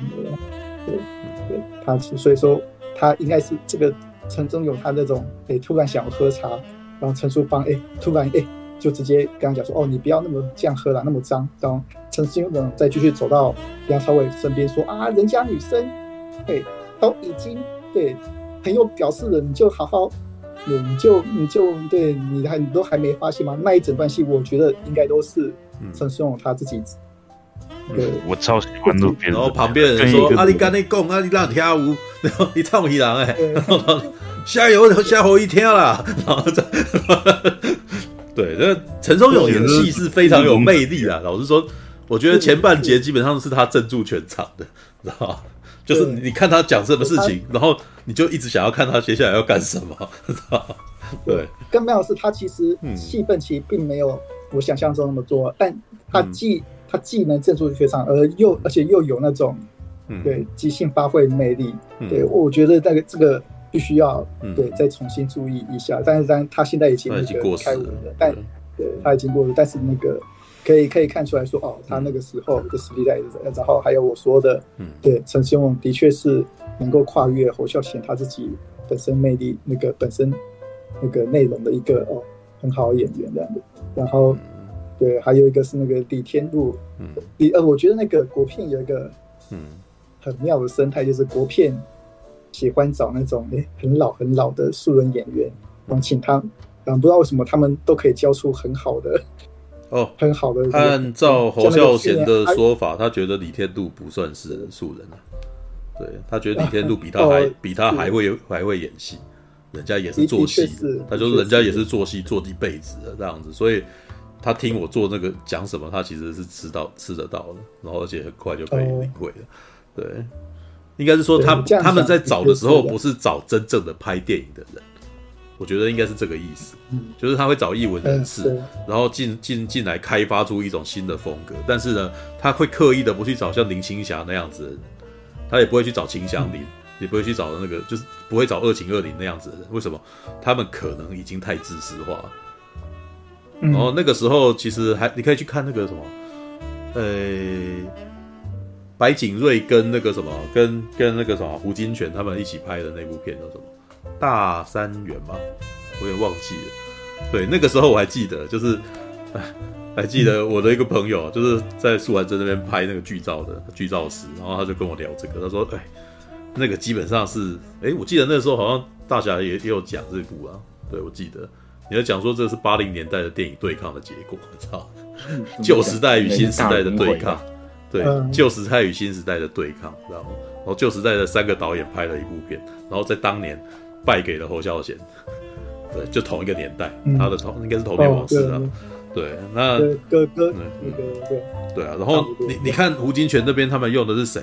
他还在用那个那个什么《龙门客栈》的那个主角啊，对，然后还在就是都是都是那个啥，他们那个新那叫什么新生活不是新生活运动啊，新写实运动那个年代的东西，琼瑶那个年代的对健康写实运动的的那些演员啊，那到侯孝贤这边，他其实就是你看他连小野啊，然后连那个连这些作家都全全部都找来当演员了，对，然后那个连那个演金素芬的的那个什么哥哥的那个是舞蹈家。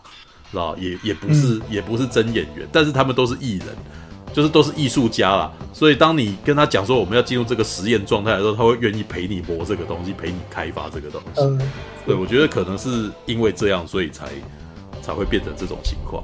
对啊，Alright，OK，啊，嗯，然后就就对这那个就哦就我那个哦觉得。这些点以外，就最后当然要回到那个它剧情本身。但剧情，那当然那个，嗯，它那个整个整体错落的，错落的叙事啊，那当然现，即使是我现在看，也但也觉得说，哦，这其实是部分是有点辛苦的，对，因为他的确，对，叙事错落了。那为什么会这样子？那其实说算，其实就是其实，我觉得的，虽然说我，嗯嗯嗯，我觉得他们原来想要做的是。更更直白、更多明显的东西的内容的，但只不过就是其实那时候就是经费不够，嗯，没什么钱，嗯，对，没什么钱，所以很多东西只好省着拍，对，省着拍然后。侯孝贤在这种省着拍的那个做法下，哦，他开始那个像是被雷打到一样，开始醒醒悟出哦自己的风格这样的，嗯，那这种风格省着拍，对，对，然后呢，嗯。对，这种这种省着拍，所以说哎，有些时候像刚刚那个祝兄念那个《悲情城市》的那个介绍嘛，嗯、他那个谁编剧朱天心不是有说、嗯、啊，对我们那个时候对一切都是手工制作的。嗯，其实我我我相我某些程度上我相信，对，其实他们原来的编剧的内容是更多的。对，如果说哎每一场戏都真的有钱拍，对，应该是可以拍的交代更清楚的。对，为什么？对，因为。我觉得他原来的故事架构其实就是一个有史诗故事，他讲是其实是一个大家庭，对对，从日本时代开始，对，日本时代刚结束，大家听的那个天皇的御音放送，对，从一开始哎还带出这种台湾人哎对日本人要离开的哎某种怀念感跟失落感，然后来呢哎看到另外一个新的政府过进来的，新的政府进来之后。这家族人，因为这个新的政府关系，有些家族人的互相关系开始有些变动，有些人开始变坏了，做黑生意，然后有些人开始怎样怎样，但是也有像陈思勇这样子一样大哥人，哎，从头到尾，哎，一个枝条，对，一个单纯直线的哦真汉子，也有像梁朝伟这样子一个，对，他梁朝伟这个角色其实也蛮也还蛮暧昧的，哦因为一开因为他的角色设定是个聋子嘛。嗯，所以一开始其实那些知识分子啊，在聊那些什么哦，什么马克思啊，什么很重要的大事的时候，他其实是听不到的。对，他还在跟那个金素芬谈恋爱嘛，聊我们今天在听什么音乐。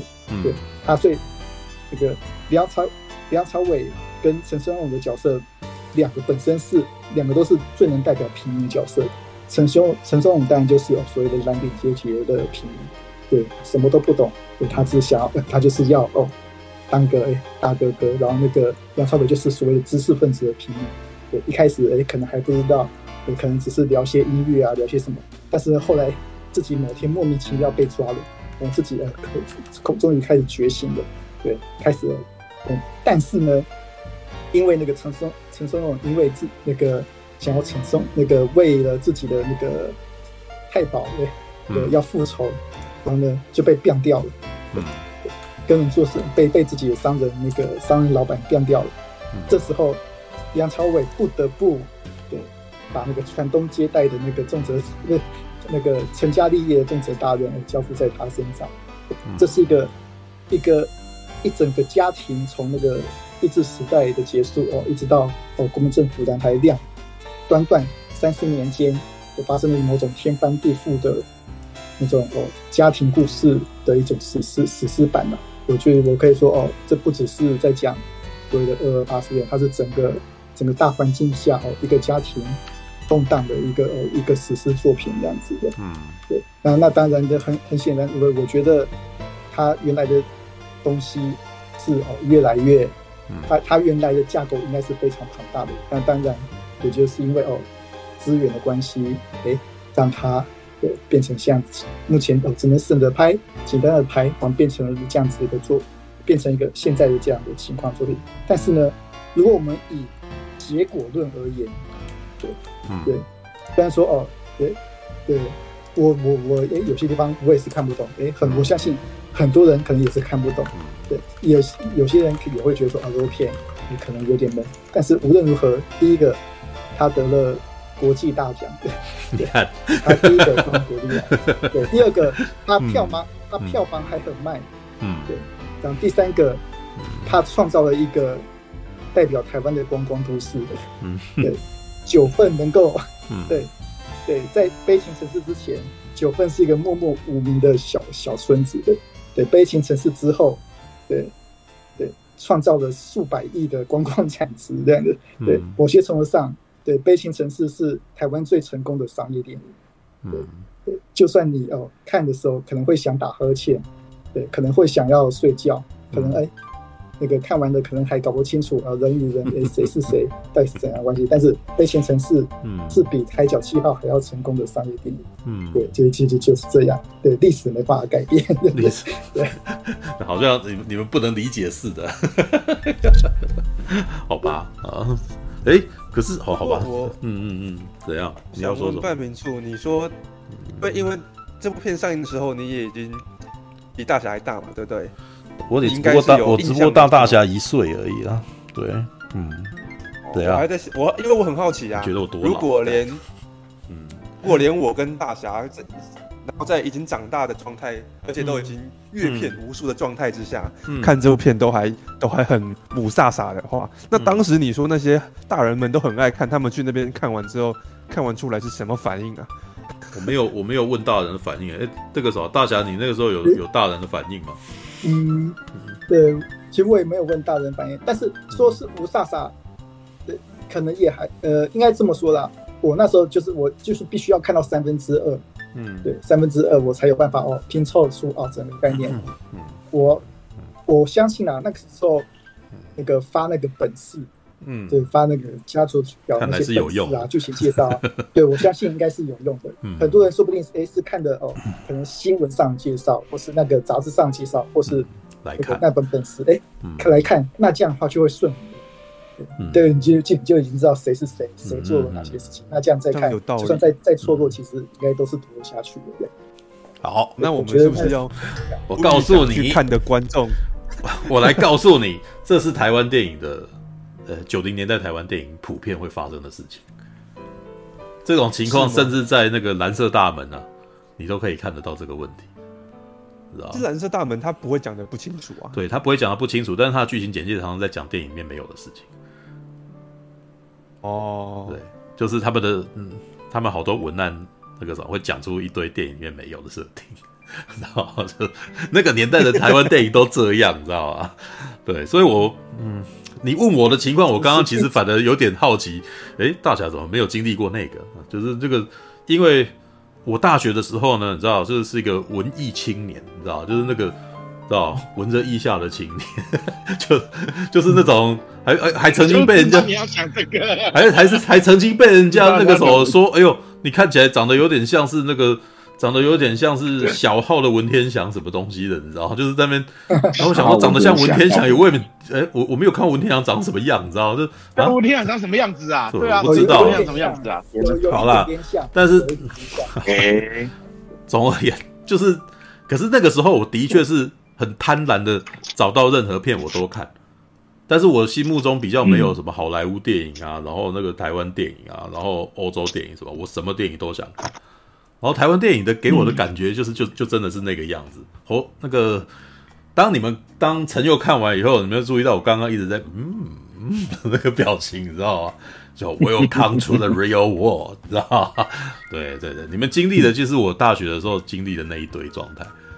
对，就是嗯嗯，对，那个什么你可知道了吧？你知道吗？就是你当年也疑惑过是吗？我当然当年也疑惑过啊，而且我当年还要装懂啊，对不对？然后而且进去里面，当年光点刚开哦，哦，光点刚开了，里面有一大堆那个什么，觉得侯孝贤像神一样的人，你知道吗？然后进去里面讲说，哇，你的电影那个什么本身有什么什么什么什么，你是不是怎么样怎么样？怎么样干嘛干嘛干嘛？然后我就听听侯看到侯孝贤，眼看着侯孝贤很不耐烦，说我什么都没在想啊，知道吗？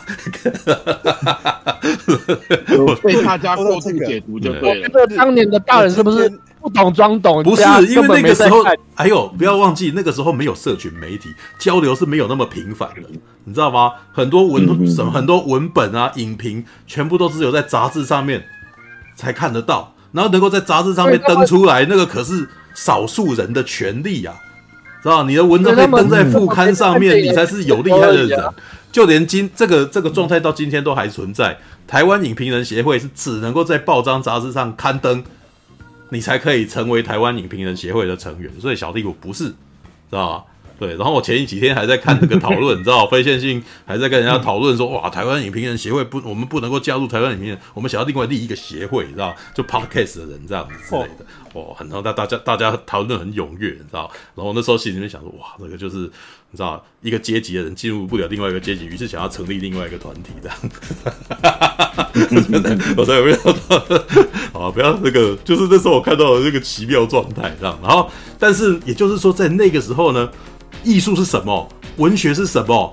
他们说了算。你知道，你看不懂，你太嫩了，那个你一定还没有达到那个。然后你就看到有一群人在那边不捋捋捋捋，然后然后然后就然后这时候特别好笑，就是侯孝贤说。我完全没在想，看，然后然后看到吐槽他也是特别好笑，你知道吗？然后然后，但是侯孝贤本身喜欢的东西就是那一套嘛，对，所以里面也有人，嗯、也有一些当时也有一些偏激的学生会说，你为什么不拍出像《神鬼认证》那样子的电影？知道吗？他也曾那个，就连蔡明亮也曾经在演讲的时候，有被人家说，也被学生们呛过。就当年的热血学生直接站起来呛他说：“现在台湾电影变成这样子，都是你们的错啊！” 然后，然后，然后蔡明亮那个时候还会回答说：“台湾电影现在这样子，那个时候难道完全是我的责任吗？什么之类的？”对，但是你知道为什么当年那些学生会这样想？因为他们触目所及就是那些人。对他们来说，整个台湾的电影市场好像几乎都是他们，所以他们你才会看到有一群人很生气的在，一群年轻的人很生气的在那边这样。对啊，好啦，曾经我也有一阵子那个样子，我得说，我得承认。哎，我说真的，这样子我会有一种那种科技树点错方向的感觉。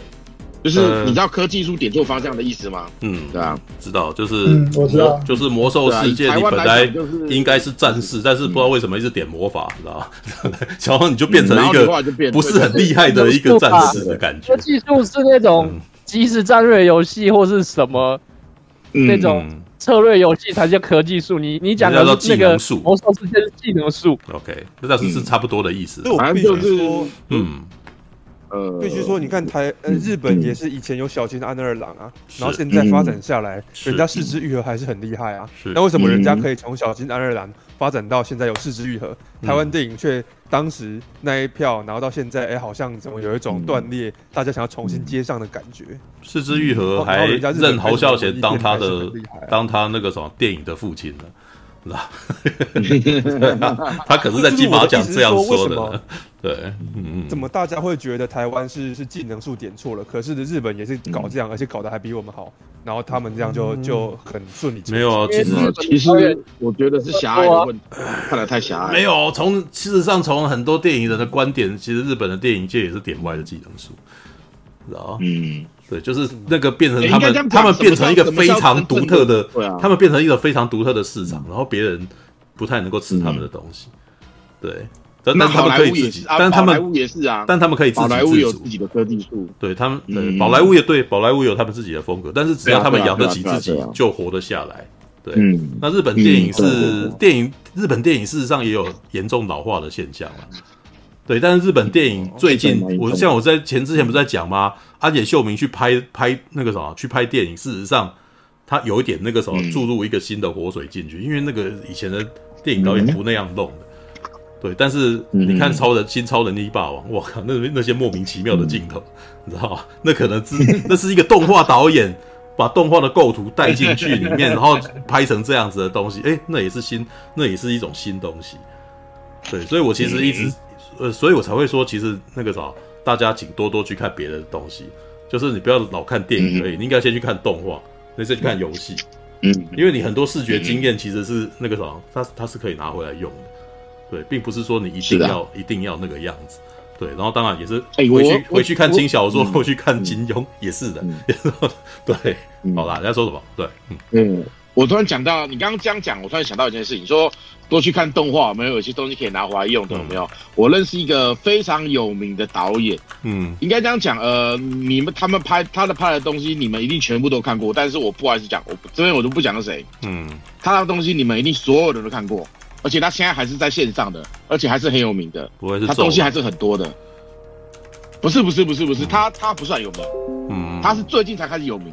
咒、哦、之前他根本就还算是小众，嗯，就是我、嗯、我现在要讲的这一个是他，我们去他家工作室玩的时候他跟我讲的，嗯，他讲的很明，他讲的很诚恳很明白，他就说、嗯、哦，就多看一些东西呀、啊，然后看一下有什么都可以有什么都可以拿来抄的，嗯，是啊。他直接讲。这样讲，视觉经验。因为说真的，视觉经验，对对，很多东西真的就直接，我像你有时候你抄来用有没有，并不是说你完全照抄，你是要参考他的概念，参考他的构图，参考他的想法，然后融汇出自己的东西。他虽然嘴巴讲抄，可是说真的，他的东西都是把外国的东西拿回来之后，自己再演绎过一遍拿来用，所以他在业界还有他在各个艺人或干嘛的信任度是很高的。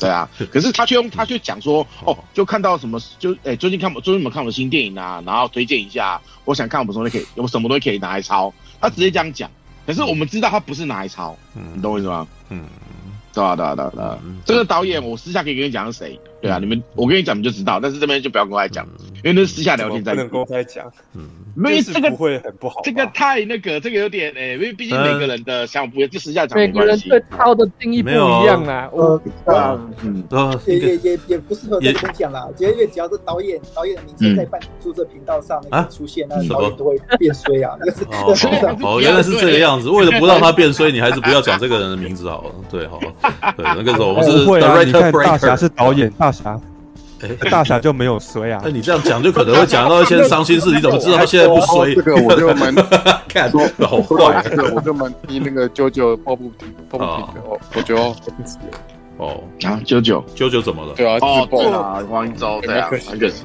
啊。对啊，因为我那时候听他上你们直播的时候，说他去。那个什么华山光点，然后呢，那个什么听到旁边有好像有高人在那边讨论，然后会自惭形秽。今天看完《悲情城市》啊，我一走出电影院，嗯，然后呢就。我我我也没有想太多，我就只是直接跟我我的那个中文系室友讲说，哎，干我我没有看很懂，哎，嗯，啊，这时候突然意识到我自己是身在成品电影院，然后旁边都是一群，是会来成品电影院这群 gay 掰人，所以你你要这样子，我就突然，嗯，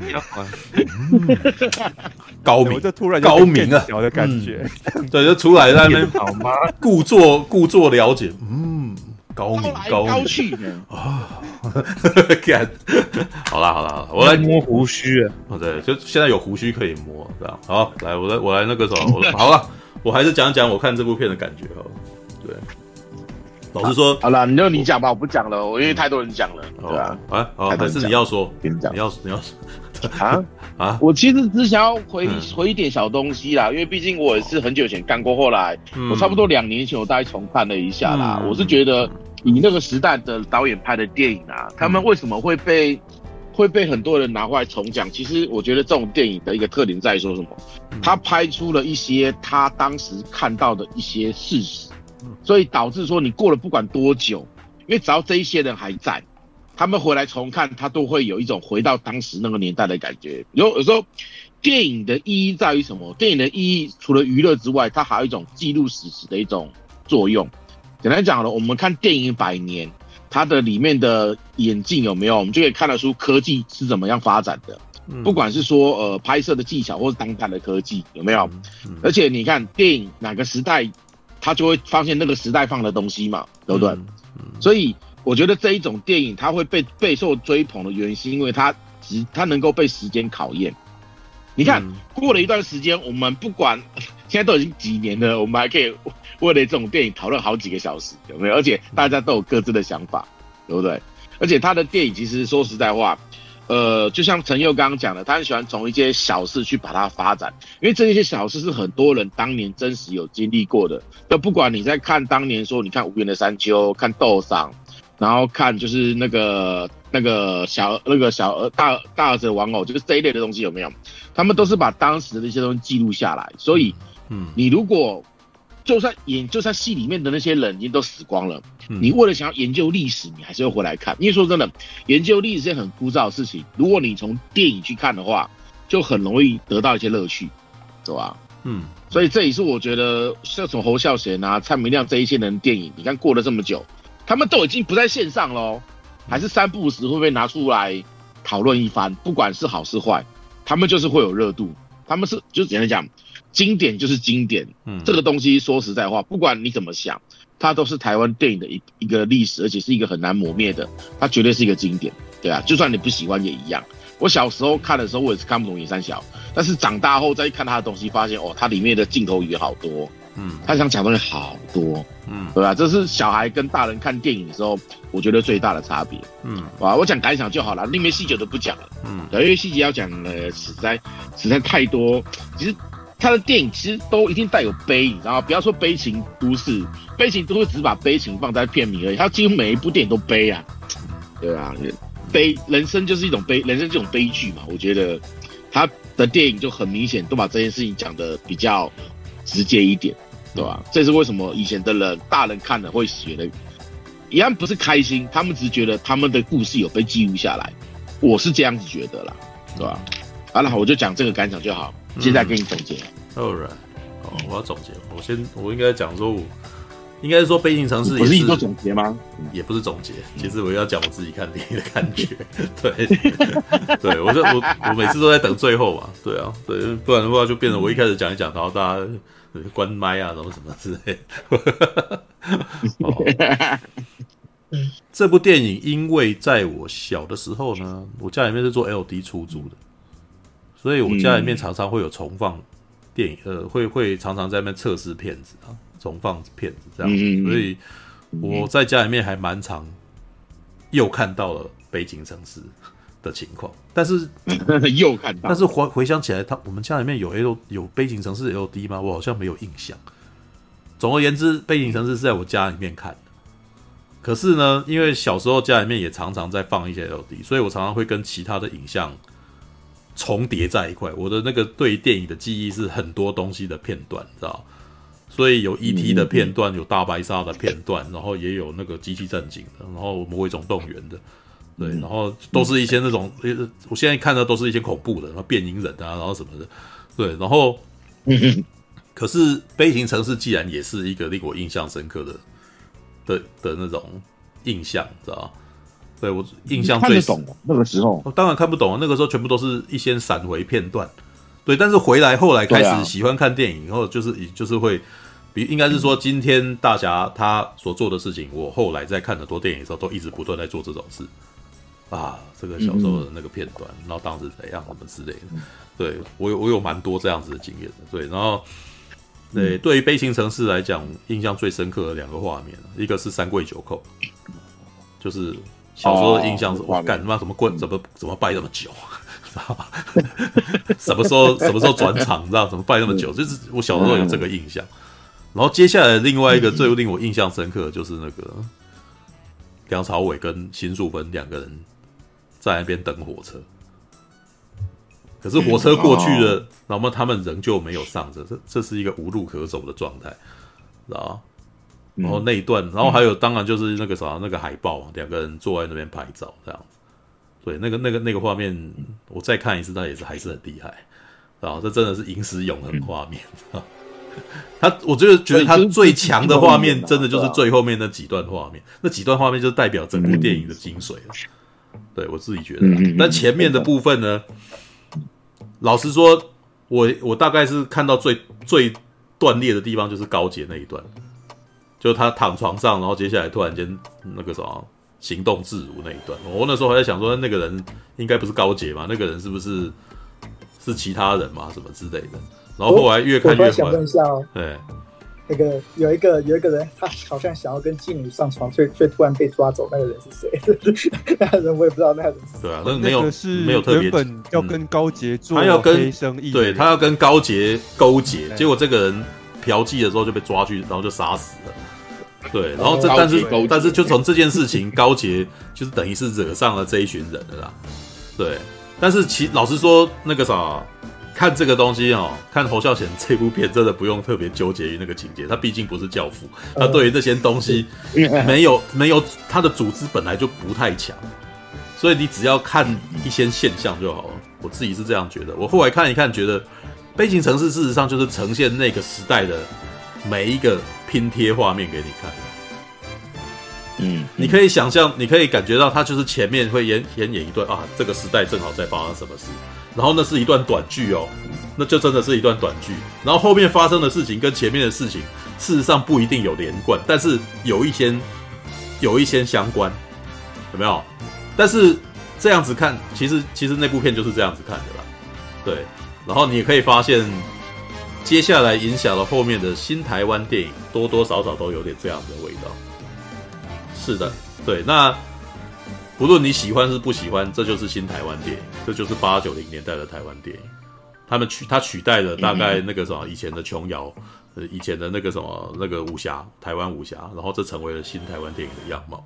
然后呢，就因为侯孝贤跟蔡明亮都得奖了，所以后面的人就以那个时候就以他们两个马首是瞻。然后他们他们他们接下来的副导演啊什么的，就也这样子，对。直直到最近都还有汉堡德这样子的片，直到去年也都还有那个青春，对对对，然后直到去年都还有青春试炼这样子的电影，对，就是侯孝贤与蔡明亮的影响就这样长达二十二十年，对，哦，老实说，就连海角七号也有一点杨德昌的影响啊，对，哎，对对，不可能只有二十年了，对，就是这些东西都是连贯的，前面人怎么拍，后面人有什么影响啊？对，然后好，是啊，但是。你你应该是说，你现在看这部片，它其实就不是你看好莱坞电影的方式在看电影，你知道？它其实有点把它当一一个艺术品，然后你有点就是把这这一段画面当成一个，啊，你观察这件事情，然后你感受那个氛围，然后这一段戏演一演，然后这个东西，呃，你感受到了什么？这样子，对，你又不要一直笑啊，知道？那个啥，事实上很多欧洲片也都有类似的情况。对，我知道，但是事实上，我们刚出来的时候就在跟朋友争论这件事情。嗯，朋友，那个朋友说了跟你一模一样的话，说他就是在呈现一个时代氛围啊。对啊，是啊，你就是这样看他。对啊，就是这样看。我可以认同这件事情。对啊，然后我也可以知道，其实呃，那个什么，众多呈现时代氛围的台湾电影上面，呃，其实。那 悲情城市应该算是做的好的，但是我当下突然就有一点恼羞成怒，就觉得说，恼羞成怒。因为我参加过，你干嘛？你个爸，有多少？不管是电影创作者也好，还是还是写小说的作者也好，我已经听过太多台湾的作者用这个来当借口，然后呢，去规避自己其实叙事没有办法啊，是办法到逻辑很严谨。对对对，然后我就觉得说，好啊，你们都拿这个当借口啊，这样子啊，人家为什么那个什么？我非常同意同意陈佑这段话，你讲的没错。为什么人家王家卫他也是在那边跟你磨氛围，也是松散，但是人家王家卫就可以讲很有条有理。我告诉你，这个什么以前的那个合作的同事就跟我讲了这件事情，我觉得我我笑破了肚皮，你知道吗？我说王家卫事实上人家也没什么了不起的，你知道。他把这些东西拼贴起来，可是每一段事实上都接不起来，对不对？对啊，但是他非常会写旁白，你知道？于是你就会看到他突然间在那边写一些，呃，他的那个日常生活的感性话语，然后你突然就觉得这一段跟下一段之间有关系了。你仔细回去看，你回去看《花样年华》，是不是这个样子？嗯，对。那那这也是一种方式啊。对啊，那侯孝贤用的方法是 侯孝贤用了很类似的方法啊，对不对？但是他只是他是用挂，他是用那个断那个样片的方法，他是用他是用写字的，啊，嗯嗯，就看你接受这一种还是接受那一种啊，嗯嗯，对啊，嗯应应该说，我觉得我觉得很多创作者是他们想要学这一套，嗯，可是他们的他们的实力又没有像侯孝贤或王家卫这么好，嗯哼，就会处理得很糟。确实，是的确实，可是他们却拿把这件事情当成一个挡挡箭牌来。来避免人家去检讨他们，嗯，懂吗？就是我如果有，我觉得没有这一段可以剪出精华，没有你你讲的没错啊，我都还我才在奇怪你怎么晚觉醒二十年来看，那不就是这样子吗？对，你讲的都没错啊，对吧？对，因为陈陈佑讲的这个其实有点老生常谈，对啊，大概十五年前，那个就在就在聊这个，我在大学的时候就在暴走了，那个呃，你怎你怎么到 到最近你在今天才开始恼羞成怒，你们哦，好啦，你也你也还没有很老了，好不好？那个，所以所以陈佑你就知道我我我我自己搞我搞的其实蛮累的，就是我尽可能想要怎么讲符合你的需要嘛，就是因为我大概知道你你纠结什么。嗯，没有啦，我我可是我跟你讲，我现在进入四十几岁了，我已经有点 open mind 了，你知道吗？我觉得那个。嗯诶，除了让我觉得很厌烦的是，这些人可能还主导了那个什么某些权利哦之外，对，因为他们的确，因为我之前在那个时候飞信在抱怨什么东西的时候，我曾经跟他讲过，就是艺术文艺界、艺文界有一群人觉得什么事情就只能够这样子，对，然后是他们最主导这些的，然后他们主导这些正好就是为，就是他们就是喜欢侯孝贤那边的东西，对，那所以很多时候你。为什么新春世界还是拍得出来？就是因为那个影响力仍旧在在发作。要不然的话，以以以以现在的市场，那东西哪有市场？知道吗？如果你纯以市场来论的话，那东西没市场啊，知道吧？但是呢，他们都想成为第二个侯孝贤。对对对，他们都很想成为第二个侯孝贤。对，他们也觉得这个东西是他们的延伸这样子。然后，嗯，但是除了这件事之外，我觉得我现在已经学会去欣赏这个东西，就是你那个东西也是个流派了。知道吧？我平心而论，然后我或者是，嗯、呃，我不要带着那种愤怒的偏见啊，或者是我不觉得不要心中学着干，都是你们霸占，都是你们害死了电影界的这种那个什么那个 当年的那种文那种那种愤青的心情的时候，对我现在也能够承认承认他们就是他们就是那个派别，然后这个派别有他看他的一个方式这样子，然后这种方式欧洲人特别喜欢哦，对，为什么？因为很多欧洲意识流其实也是这个样子。知道对，所以但是你知道侯像侯孝贤的东西，事实上你可以看看得很清楚，其实他受到小津安乐郎还蛮大的影响，但我也不知道是他自己被影响，还是他其实找到了小津安乐郎，觉得那个东西跟他自己很像。对，因为我并不清楚他是不是真的 看他的电影，知道是他自己讲的，但我又不确定，你知道？但的确小金的东西跟他有一点像。然后后来受到小金安乐郎影响的山田洋次，你也可以去看山田洋次的东西。山田洋次最近在那个 MyVideo，我因为因为前一阵拿到 MyVideo 的那个账号，所以拿看到了很多山田洋次近期拍的电影，他就有那个家族真命苦啊的的那个的故事，家族真命苦的故事，事实上就真的有一点，他他他的那个拍法就真的有点侯孝贤型的那种东西，但是不仍旧不一样，仍旧是不一样的，对，毕竟他们是不同导演，对，四肢愈合其实也有有类似的情形，对，那。都是借由一些小故事，然后日常小生活，然后去呈现出哇一个一个样貌，一个一个人那个啥一个生命的样貌之类的。而且那在日本电影还蛮常出现的。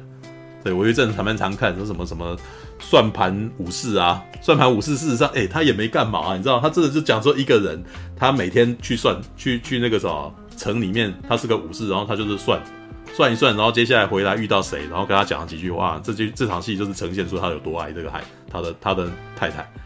然后接下来这个什么 就很平顺的演完哦，但是你还是会觉得看这部片其实还蛮舒服的。为什么？灯光美、气氛佳、场景漂亮。对，虽然故事故事没有什么戏剧戏剧性，但是你觉得舒舒服服的看完了这九十分钟，你知道？对，日本片还蛮长蛮多这种东西的啦。对，然后你你如果这样子去想的话，《悲情城市》的那个什么的的那个讲故事方法，好像也不会特别奇怪的。啊，你你像你看那个海上花是不是也这样，对不对？对，那只是他后来有一些他自己的作者气，然后就会，当然也跟日本人不一样了，这样。但日本人跟你讲，日本人也很喜欢他，啊、对吧？日本人也很喜欢侯孝贤，嗯，对对对，日本人喜欢侯孝贤，也喜欢王家卫。OK，那也就是说，这种东西它仍旧是电影的一种类型，你还是可以看它了。好，然后接下来呢，对，我在解释，你知道，就是因为我其实也没有不喜欢悲情城市，我也觉得悲情城市不错，对。但是你讲的那些问题也的确存在啊，对。但是背景城市大概就是这个类别里面的很高段，好，可以这样说哈。嗯嗯，对，那可是是高段。对。然后我还记得后来我第二次在接触悲情城市，都已经是大大一了吧。我还记得那个时候是老师拿了一一段给我们看，你知道？然后我一看说啊，干这背景城市啊！然后那个时候我还记得是非线性剪接的老师吧，然后他就一样，老师很喜欢刺激学生们，希望学生们里面有那个什么聪明人，可不可以给我一些反响啊？聪明人，对，有没有给我一些反响啊？老师最喜欢这样子嘛，对不对？然后，当然，大一的学生里面每个个个呆若木鸡，一起杀小啊。他的他播的第一场戏就是这个在下雨的，就是就是悲情城市的第一场生孩子的那场戏。嗯，对，哦，对。然后我们还记得我那个时候很屁呀、啊，你知道吗？文青气极重哈，十八九岁，你知道吗？对，正是血气方刚的那个什么的的年纪啊，举了手啊，老师，我知道。哦，你知道台湾光 对台湾光复前夕，说这一段是这故事是多么有氛围，你知道吗？台湾的光呃，台湾在光复了啊，台那个啥，台湾要回到回到那个啥中国的怀抱，离开了日本。就在这一天那个啥风雨交加的夜里，生了一个孩子。这个孩子接下来会往哪里走呢？然后，我还记得那时候这样讲。然后在这昏黄的灯光底下，你就知道这个人的这个女这个孩子的故事。他才讲的其实不是这个孩子的故事，他在讲的是台湾的故事。哇，越讲老师说哇，你蛮厉害的。然后我那时候心里也讲，觉得我真厉害，你知道吗？干，对，你看他那时候讲那个孩子，那个孩子难道是接下来的主角吗？你自己在看这部片的时候，你大概是。按照好莱坞的逻辑，是不是接下来这个孩子是主角？然后你就你是不是就会觉得梁朝伟就是那个孩子？不是嘛？对不对？所以他基本上是这一场戏，他其实只是在描述一些事情，一个拼贴，一个氛围，然后让你去读这个画面。哇，他在为什么选择在为什么选择在光复的那一天上生了一个孩子？这个孩子接下来会怎样？对不对？这个孩子就是台湾接下来的命运哦。我告诉你啊，非常多的当年有非常多那种觉得侯孝贤是神的人，都是这样在读这篇东西的，你知道吗？对，我当时也觉得自己超了不起，我读诶、欸，我读一个东西出来，我自己解构它，你知道我我我寡高嘞哦，你知道？知道？我文青诶、欸，你知道吗？我告诉你，我二十几岁那个时候，那个时候是不敢。那个啥是不敢这么诚实的面对自己的，你知道吗？但四十三岁的我，妈的面对二十几岁的我？干这个时候的那个有够屁，你知道吗？你就是语言大神，对，说哇，那你听没听？是不是觉得哦，好像也很有道理，对不对？对，但是一样，他就我，我必须说，嗯。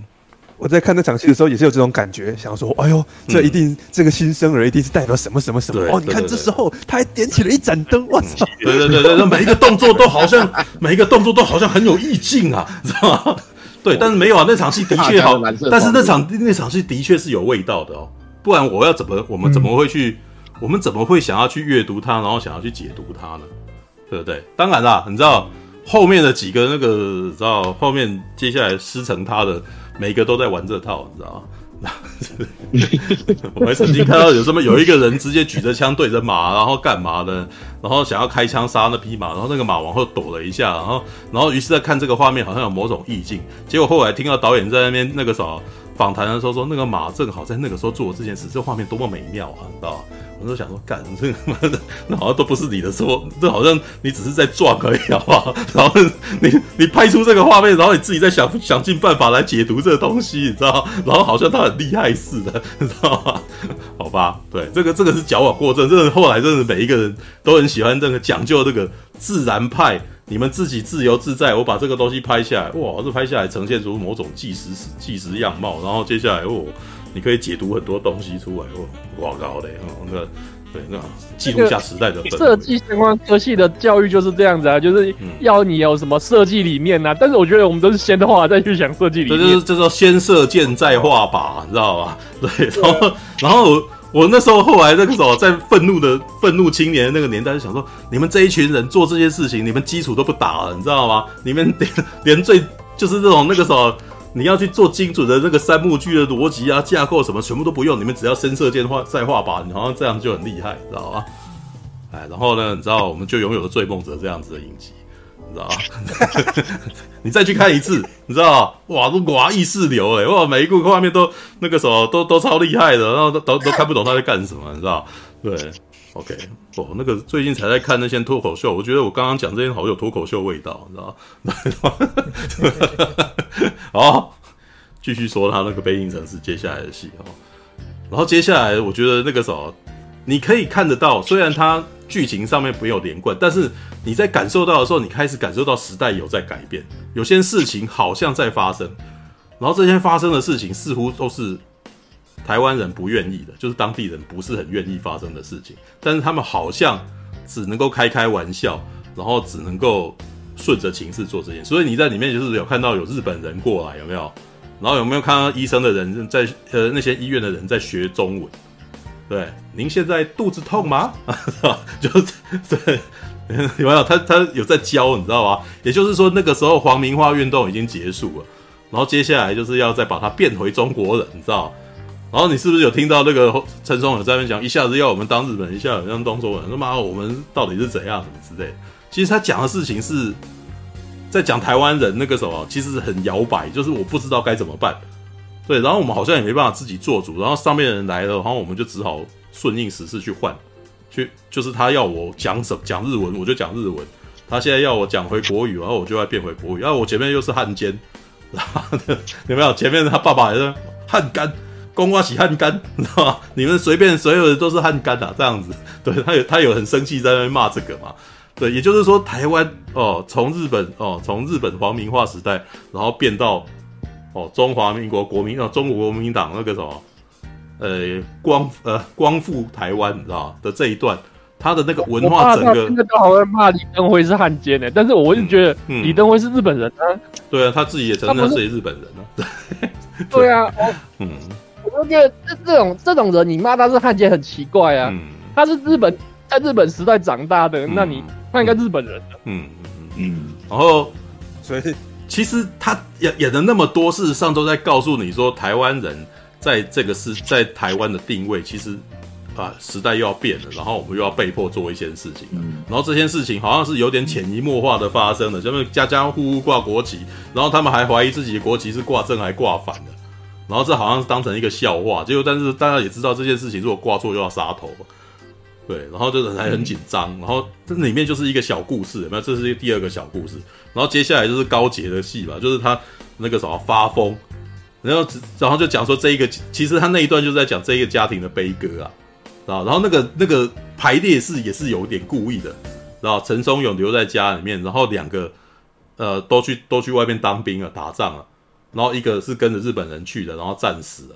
然后不回来，然后但是那个时候他又讲那个故事啊，他的妈妈、他的太太是相信他一定会回来的嘛，所以二哥事实上代表的是日本嘛，是皇民化的台湾人，一去不回了，然后哇，你看我又我又开始解构，那瓜厉害了，是吧？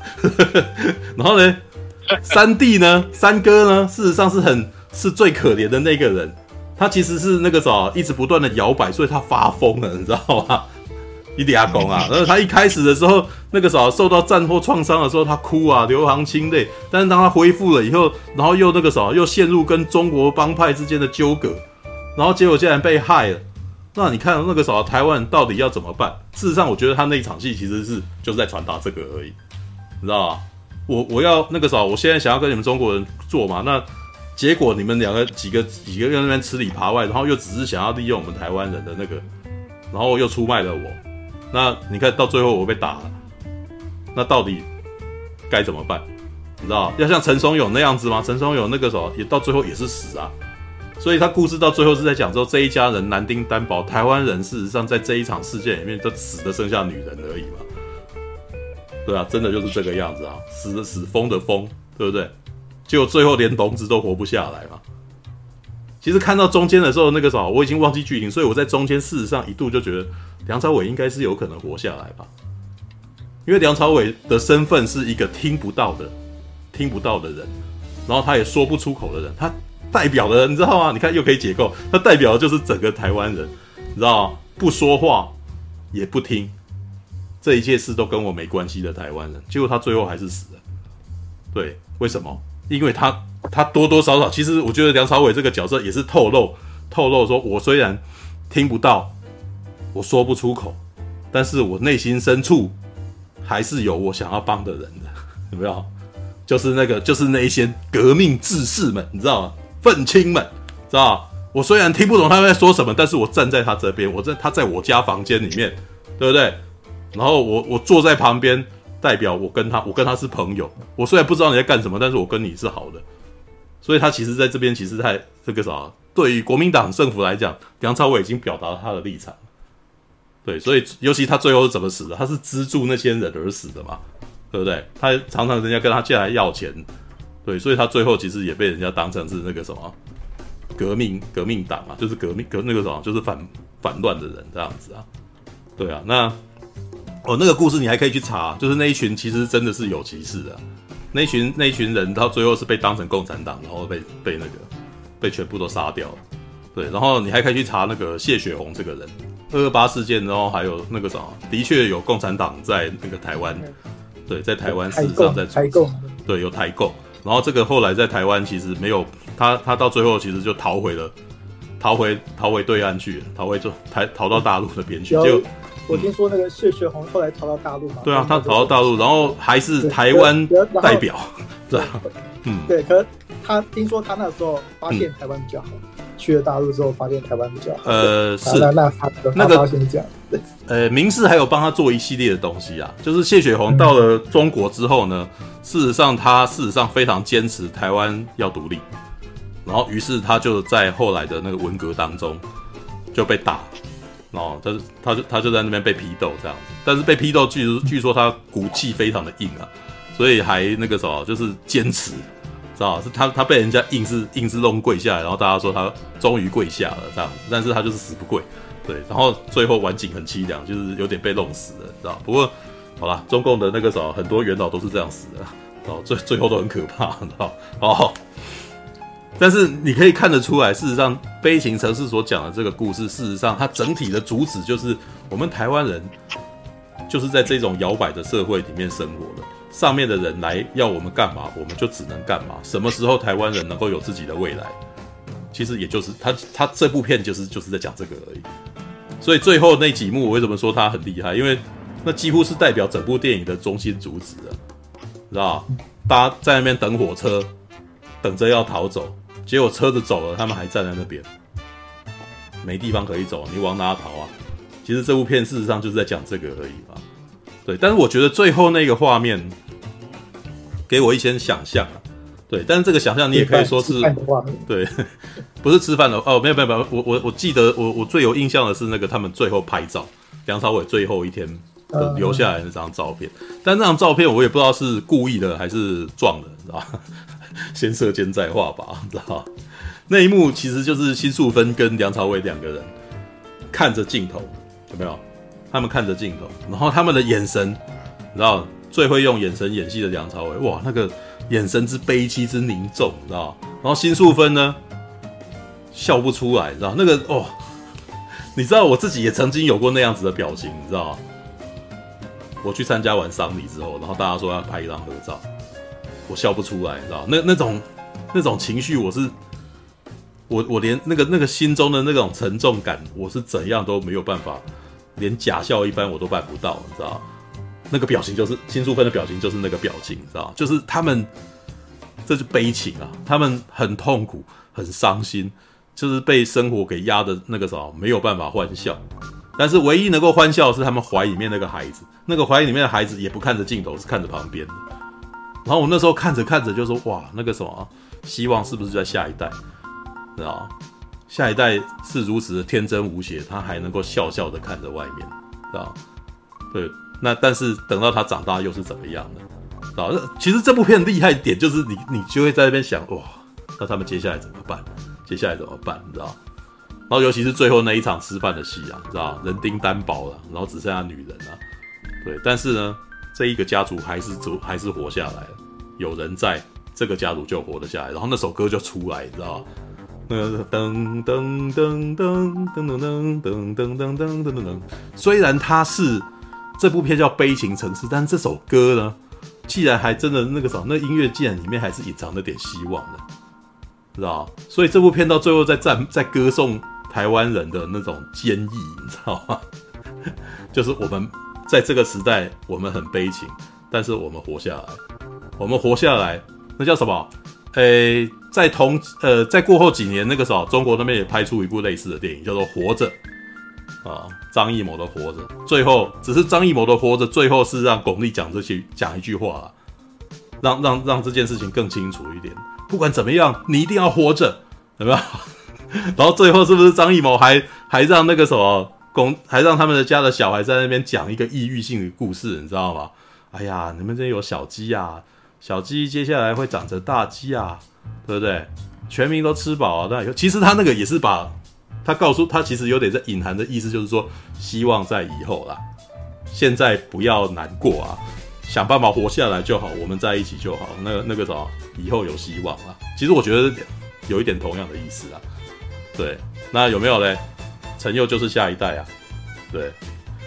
我倒觉得那个啥，多几多多一点那个啥，看不懂这部片的人还是好事，你知道吗？看得懂就代表我我还能还还有经历过那个年代哦。对，那那个啥，我是这个意思。我自己我自己的感觉啦，那个小孩子笑笑的看着远方，其实让我联想到的东西就是那个啥，也许下一代我们不用再担心这种事情，也许下一代我们不用再去经历那种那个什么。呃，外省人跟本省人之间的斗争啊，是吧？事实上，在我长大的那个过程，事实上，我对于本省人跟外省人的那种，哎呀，我是爱台湾的啊！你们要选我啊，知道知道？然后你们这些全部都是这个什么土匪啊，什么？呃，在我大概你知道全民开讲二一零零的那个年代啊，哇，超凶的，你知道吗？两边的人攻伐很大，你知道吗？就是那个 TVBS 刚出来的那个年代，然后政党刚轮替的那个那个时间点，哇妈超凶的，你知道？然后那个时候，身为年轻人的我，那时候在想说，看你们真的很烦，你知道？能不能有一天那个时候不要再我是正港的台湾人，只要我是台湾人就好了，知道？就是就是外省人、台湾人、外省人、台湾人，就是住这边的啊。对，我那时候感觉就是这样子的，不不需要，我为什么要这样？知道？你们一定要在那边分这样子。就一定要划分，你一定要划开，然后这样子才有才会知道谁是我这边的人，谁是你们那边的人。不过，我觉得在二零二零年代的现在，好像又回到了这个状态，啊？是吗？有啊，现在没有啊，没有前前几年韩前几年韩粉非前几年韩国瑜在选总统的时候就很严重，是吧？就还有人觉得说把他同意是对的啊，什么之类的，那个时候其实就是划开哦，真的是划开的哦。对不对？但是你觉得过后几年，现在成就是不带讲话的现在这件事情有消失吗？我觉得没有消失，还是存在的。只是外部的那个什么让他们觉得，哎呀，我现在不要讲好了。现在讲我会赢。嗯，对。但是他们的心里面还是这样想的，知道吧？对，就是那。我昨天在看那个什么那个脱口秀的时候，他讲一个我觉得特别好笑，你知道吗？因为。那个哎，我忘记那个那个脱口秀的那个什么主持人叫什么名字。但是他之他说他之前会红，是因为他讲了那个美国的枪支的那个什么，讲了一个跟美国枪支有关的笑话，结果他就红了，然后就变成大家就认为他是讲这个的这样子。他说那个时候哈，他每天都会收到非常多的那个种那个拥枪自重的主义的人哈，写仇恨信来给他，你知道吗？对，他说。我甚至我觉得他这个笑话特别好笑。那我甚至可以知道他们的那个信件多寡，可以呈现他们当天心情好坏，你知道吗？他说那个什么，比如说，诶、国内啊，只要有发生那些爆炸案啊，或者是那个什么枪击事件啊，校园枪击事件，那一天就特别少，知道吗？为什么特别少？对，那个啥，也许今天就今天就不仇恨你了，你知道吗？对，因为不会赢，知道就是他他意思就是说，他们自己气势很弱，所以他不愿意写仇恨信给你，你知道吗？对，然后那个时候，当当欧洲发生的那个什么枪击事件的时候，他们可乐了，你知道吗？写很多来给他，然后内容是说什么？我告诉你，不是只有美国这样，你看那边不是也这样，你知道吗？对，我为什么会联想到这些？你知道吗？现在就是这个情况，你知道吗？他们他们还是不爽，他们也还是这样想。对，他只是现在觉得，感、啊、现在情势比较弱，那我要走现实主义者。我现在不要讲，然后那个啥，我现在讲了一定会输啊，然后大家会打我，会打压我。对，所以我现在不要讲那个什么。但是过几年你就知道了，再过一年你就知道了，你知道吗？现在已经有，对，现在这一两年已经有这个警示出现了，知道吗？好吧，All right，OK、okay、啦，那个啥。哎，过几天哦，二二八哦，大家如果有兴趣去看那个时代的氛围，其实是可以去看。对，对，我突然想起来，为什么要要为什么这时候崇尚那个背景人士要对有二二八？二二八，对，然后呃，对，那个什么，最后嗯，怎样怎样怎样？嗯，没有，我我只想问陈佑，你看那一场人很多吗？呃，我去成品看的，然后是差不多六点半的场次，其实人还蛮多的，嗯、就是不过他是挑中厅啊，嗯，就是十几排的座位，然后我们去的时候，三个人的位置只有前三排了这样子，然后电影院这样子，嗯，居然前三排，哇塞，嗯，我我我那一场也是只剩前三排，他那个我金山微秀开一个还蛮大的厅的。嗯嗯嗯嗯，对奇怪，那我今天，嗯嗯嗯嗯，OK，好吧，好，没有，我最后是要问那个什么，周日大家谁到底会来？对，我，你你你，他是要我还是要带菜啊？哈利哦，陈佑，那火锅料没有，我还是要带带那个什么那个一道菜这样子。随便你们啦，好，对啊，道菜我就不知道怎么解决了。没有带一道菜就是带吧，你想吃带一道菜就是带那种你觉得可以喂满喂满六七个人的食物。对，像那个什么熊宝，对，像熊宝就说他要带蛋糕，我说那你是要带蜡烛还是干什么？你是你是要？叫庆生是吧？对，那个上面要插四十三根，这样好吗？马鞍是说要这样哦，那个好好，促兄，你不是上个礼拜生日吗？大家没帮你庆祝啊？恭喜恭喜恭喜恭喜恭喜恭喜恭喜！哦，用蜂蜜蛋糕庆祝？没有，哎，你知道吗？那个我原本我看到那个半美柱生日的时候啊，我们说，哎，生日哎，啊，那我赶快偷偷约大家去帮你庆生惊喜一下。结果那个大侠来跟我讲说，哎，是昨天。哈哈恭喜你昨天生日啊！有有些人叫我收到我讯息，可是我收回去了。对啊，我那时候不会啊。哎，马大还也蛮有心的，其实晚了一天也要帮你。还好啊，没关系啊。对我我我其实根本就只是那个什么，在找机会那个什么，大家大家混一混这样子而已。聚一聚的。对啊，那个什么，不然那四十几岁的谁喜欢过生日？啊？什么？然后陈又想说什么？嗯，我们与其大家带东西过去，为什么不干脆到当天到了那边，然后再点点 foodpanda 什么的？也可以啊，如果点的话。但是我觉得没有，我觉得你现在不决定好，当时当天大大家都决定不了，知道对啊，对啊，对，这就是所谓的，哎呀，你要吃午餐吗？哎呀，都可以呀，但是我不要这个，干的，所以我才会说现在就要决定，你知道吗？对对，就每个人可以跟你讲这个，嗯，什么？所以就每个人都每个人带一道菜是吗？没有，现在只是在问说你们现在有没有？我我觉得每每个人带一道菜也是可行的啦。对，至少我那个时候我们整理是比较方便的。对，那只是你们有没有决定了那个什么自己可以带什么的？我其实也想好我可以干什么，我就。我当然去去找那个什么脆皮烤鸭来，哇，那这样子也不错，就负责吃就好了。对对，没有，就是我，我觉得意思就是我带一道，然后你们可以每个人吃这个东西这样子，但是其他人也可以带一道，每个人吃这个东西，这样子好像蛮爽的。多样的样子啊。对啊，这样就好像很多样，八个人就八道，哎，我感真厉害，你知道吗？对啊。对，结果八个人都带八道，八个人。对，你不能带八条面包，你不敢。八条吐司，八条吐司，我操！之前有一个笑话，就是烤肉叫人家一个人带一道菜，结果每个人都带吐司，这样子到底是烤吐司，我烤肉。肯德基全家桶，麦当劳全家去，但虽然我没办法去，但是我还是讲说，真的大家要把菜单列一下，不然真的撞菜是一件很尴尬。没有啊，你可以对，不然你可以带一瓶威士忌来，我干，然后就在那边在那边品茗这样子，这也是一招，可以，这也是一招了。对对对对，八串香肠，那你最好带多一点，你知道吗？是。八块披萨。啊，那个什么，那个九九个肉圆，肉丸肉圆披萨哦。哎，好像最近必胜客出很多新的奇怪的口味嘛。一直都在一堆啊，那个时候，那那就这么，好了，那就这么决定，每个人带一道菜啊。对，那个时候，然后你要你你如果要确定，那就在那个什么 Discard 里面的那个大厅里面，直接说你要打什么，不要再跟我说叫我猜了，那叫我猜这件事会让我无名火起，好不好？那个时候，这招你你们这样让组织的人很辛苦啊！拜托，那个时候又对，OK。然后要不要开的像是那个不是名单之类的，就是投票名单那一类的，嗯，好，嗯，来，虽然没有，我跟投票不完啦，投不完。没有，你你要干什么，你就说你要干什么，这样就好。对，老实说，礼拜天我不能去啦，反正我我我我是一直强调我礼拜天不能去啊，真是啊，哎，好吧，Right。然后，换名处要不要指定我带什么呢？那你那你们吃完之后要看指定你带什么？你附近有什么吗？附近就真的，因因为你你要想哦，就是我其实住蛮远的，然后然后我要带，你也可以到附近，你也可以到附近再带东西啊。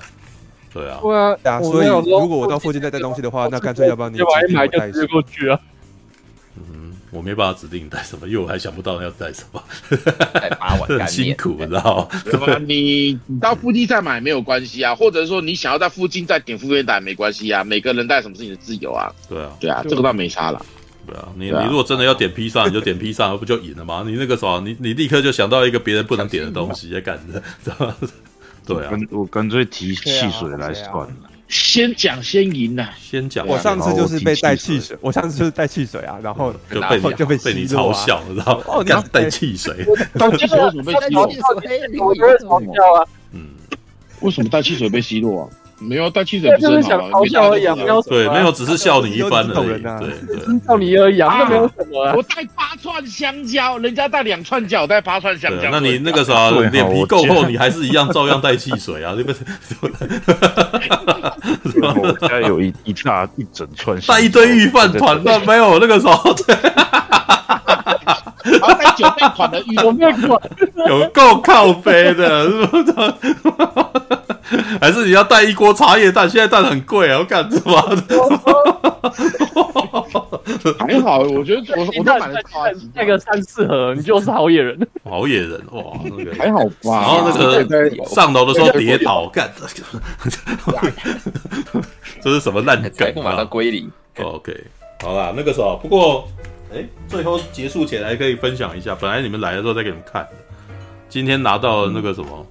样杯，对啊，你知道由米田共设计的样子，对，喂喂，看一下，米田共设计哦，母罗啊，这是母罗啊，蛮可爱的，对，母罗，这是应该目前拥有，应该是拥有马克杯跟跟杯垫吧，对。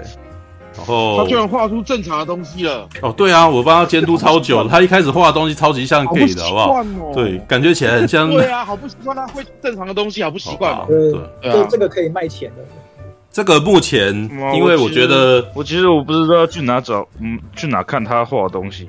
哦，没有，到时候再传啊。你只要找米田共，应该是找得到啊。对，啊，对啊，好粉砖。然后讲实际，现在在思考他呢。如何那个？因为要卖，其实上我觉得应该销路很烂，对，所以我在思考，你们也许那个什么来参来加入那个 YouTube 的那个什么会员，你知道吗？我 YouTube 的会员加入加入就可以得到，对，但是那个但是可能是我直接抖那多，但是有设计等级，对，但是有设计等级啊，就是拿到杯子可能要比较高，然后拿到杯垫是比较比较平。比较比较低阶的会员，对，目前呢，说明一下那个什么，因为之前的那个什么盈利已经全部都没了，所以想一想比较麻烦的东西，就是现在可能在头几年的那些东西啊，会全部变成会员才看得到。对，就是要不然的话是无法获利的，无无法无法从里面拿到那个广告的那个收益。但是我想想要看这个东西也应该也不多了。但是你只要拿到最低的，你只要报最低的会员，你就你就可以去看那一堆东西。对，然后接下来的第二等级就是可能会给你一些表情啊，然后或者你可以加入 Discord 啊，对，然后第三阶就是你可以，第三阶就是你可以加入那个什么这个对话群。不过我真的觉得这个对话群已经超多人了，你知道每次进来都觉得哇，干这个已经一二三四五超级超六七八九十十一了这样子，对，就是可以加入对话群，然后呢，可能就是可以拿杯子给你这样子，对，好吧，明天那个礼拜天来对话群不是嗯怎样？我对话群不是第九季之后可以的吗？啊，对啊，所以所以要关闭啦。对啊，那搞现在那个在所以先抢。我上次看到一个日本日本女艺术家的作品，嗯，很像。我让我想起米田共的作品，我我要搜一下。我之后之后有个，还有一个一个，对，她也是一个日本女的艺术家，然后她就是也是专画美男子的裸体，嗯，对，而且她我记得她她好像她好像是毛笔画的这样，嗯，好吧，我得说我搜一搜，我为了要让他画出可爱的东西，其实跟他沟通了蛮久，知道。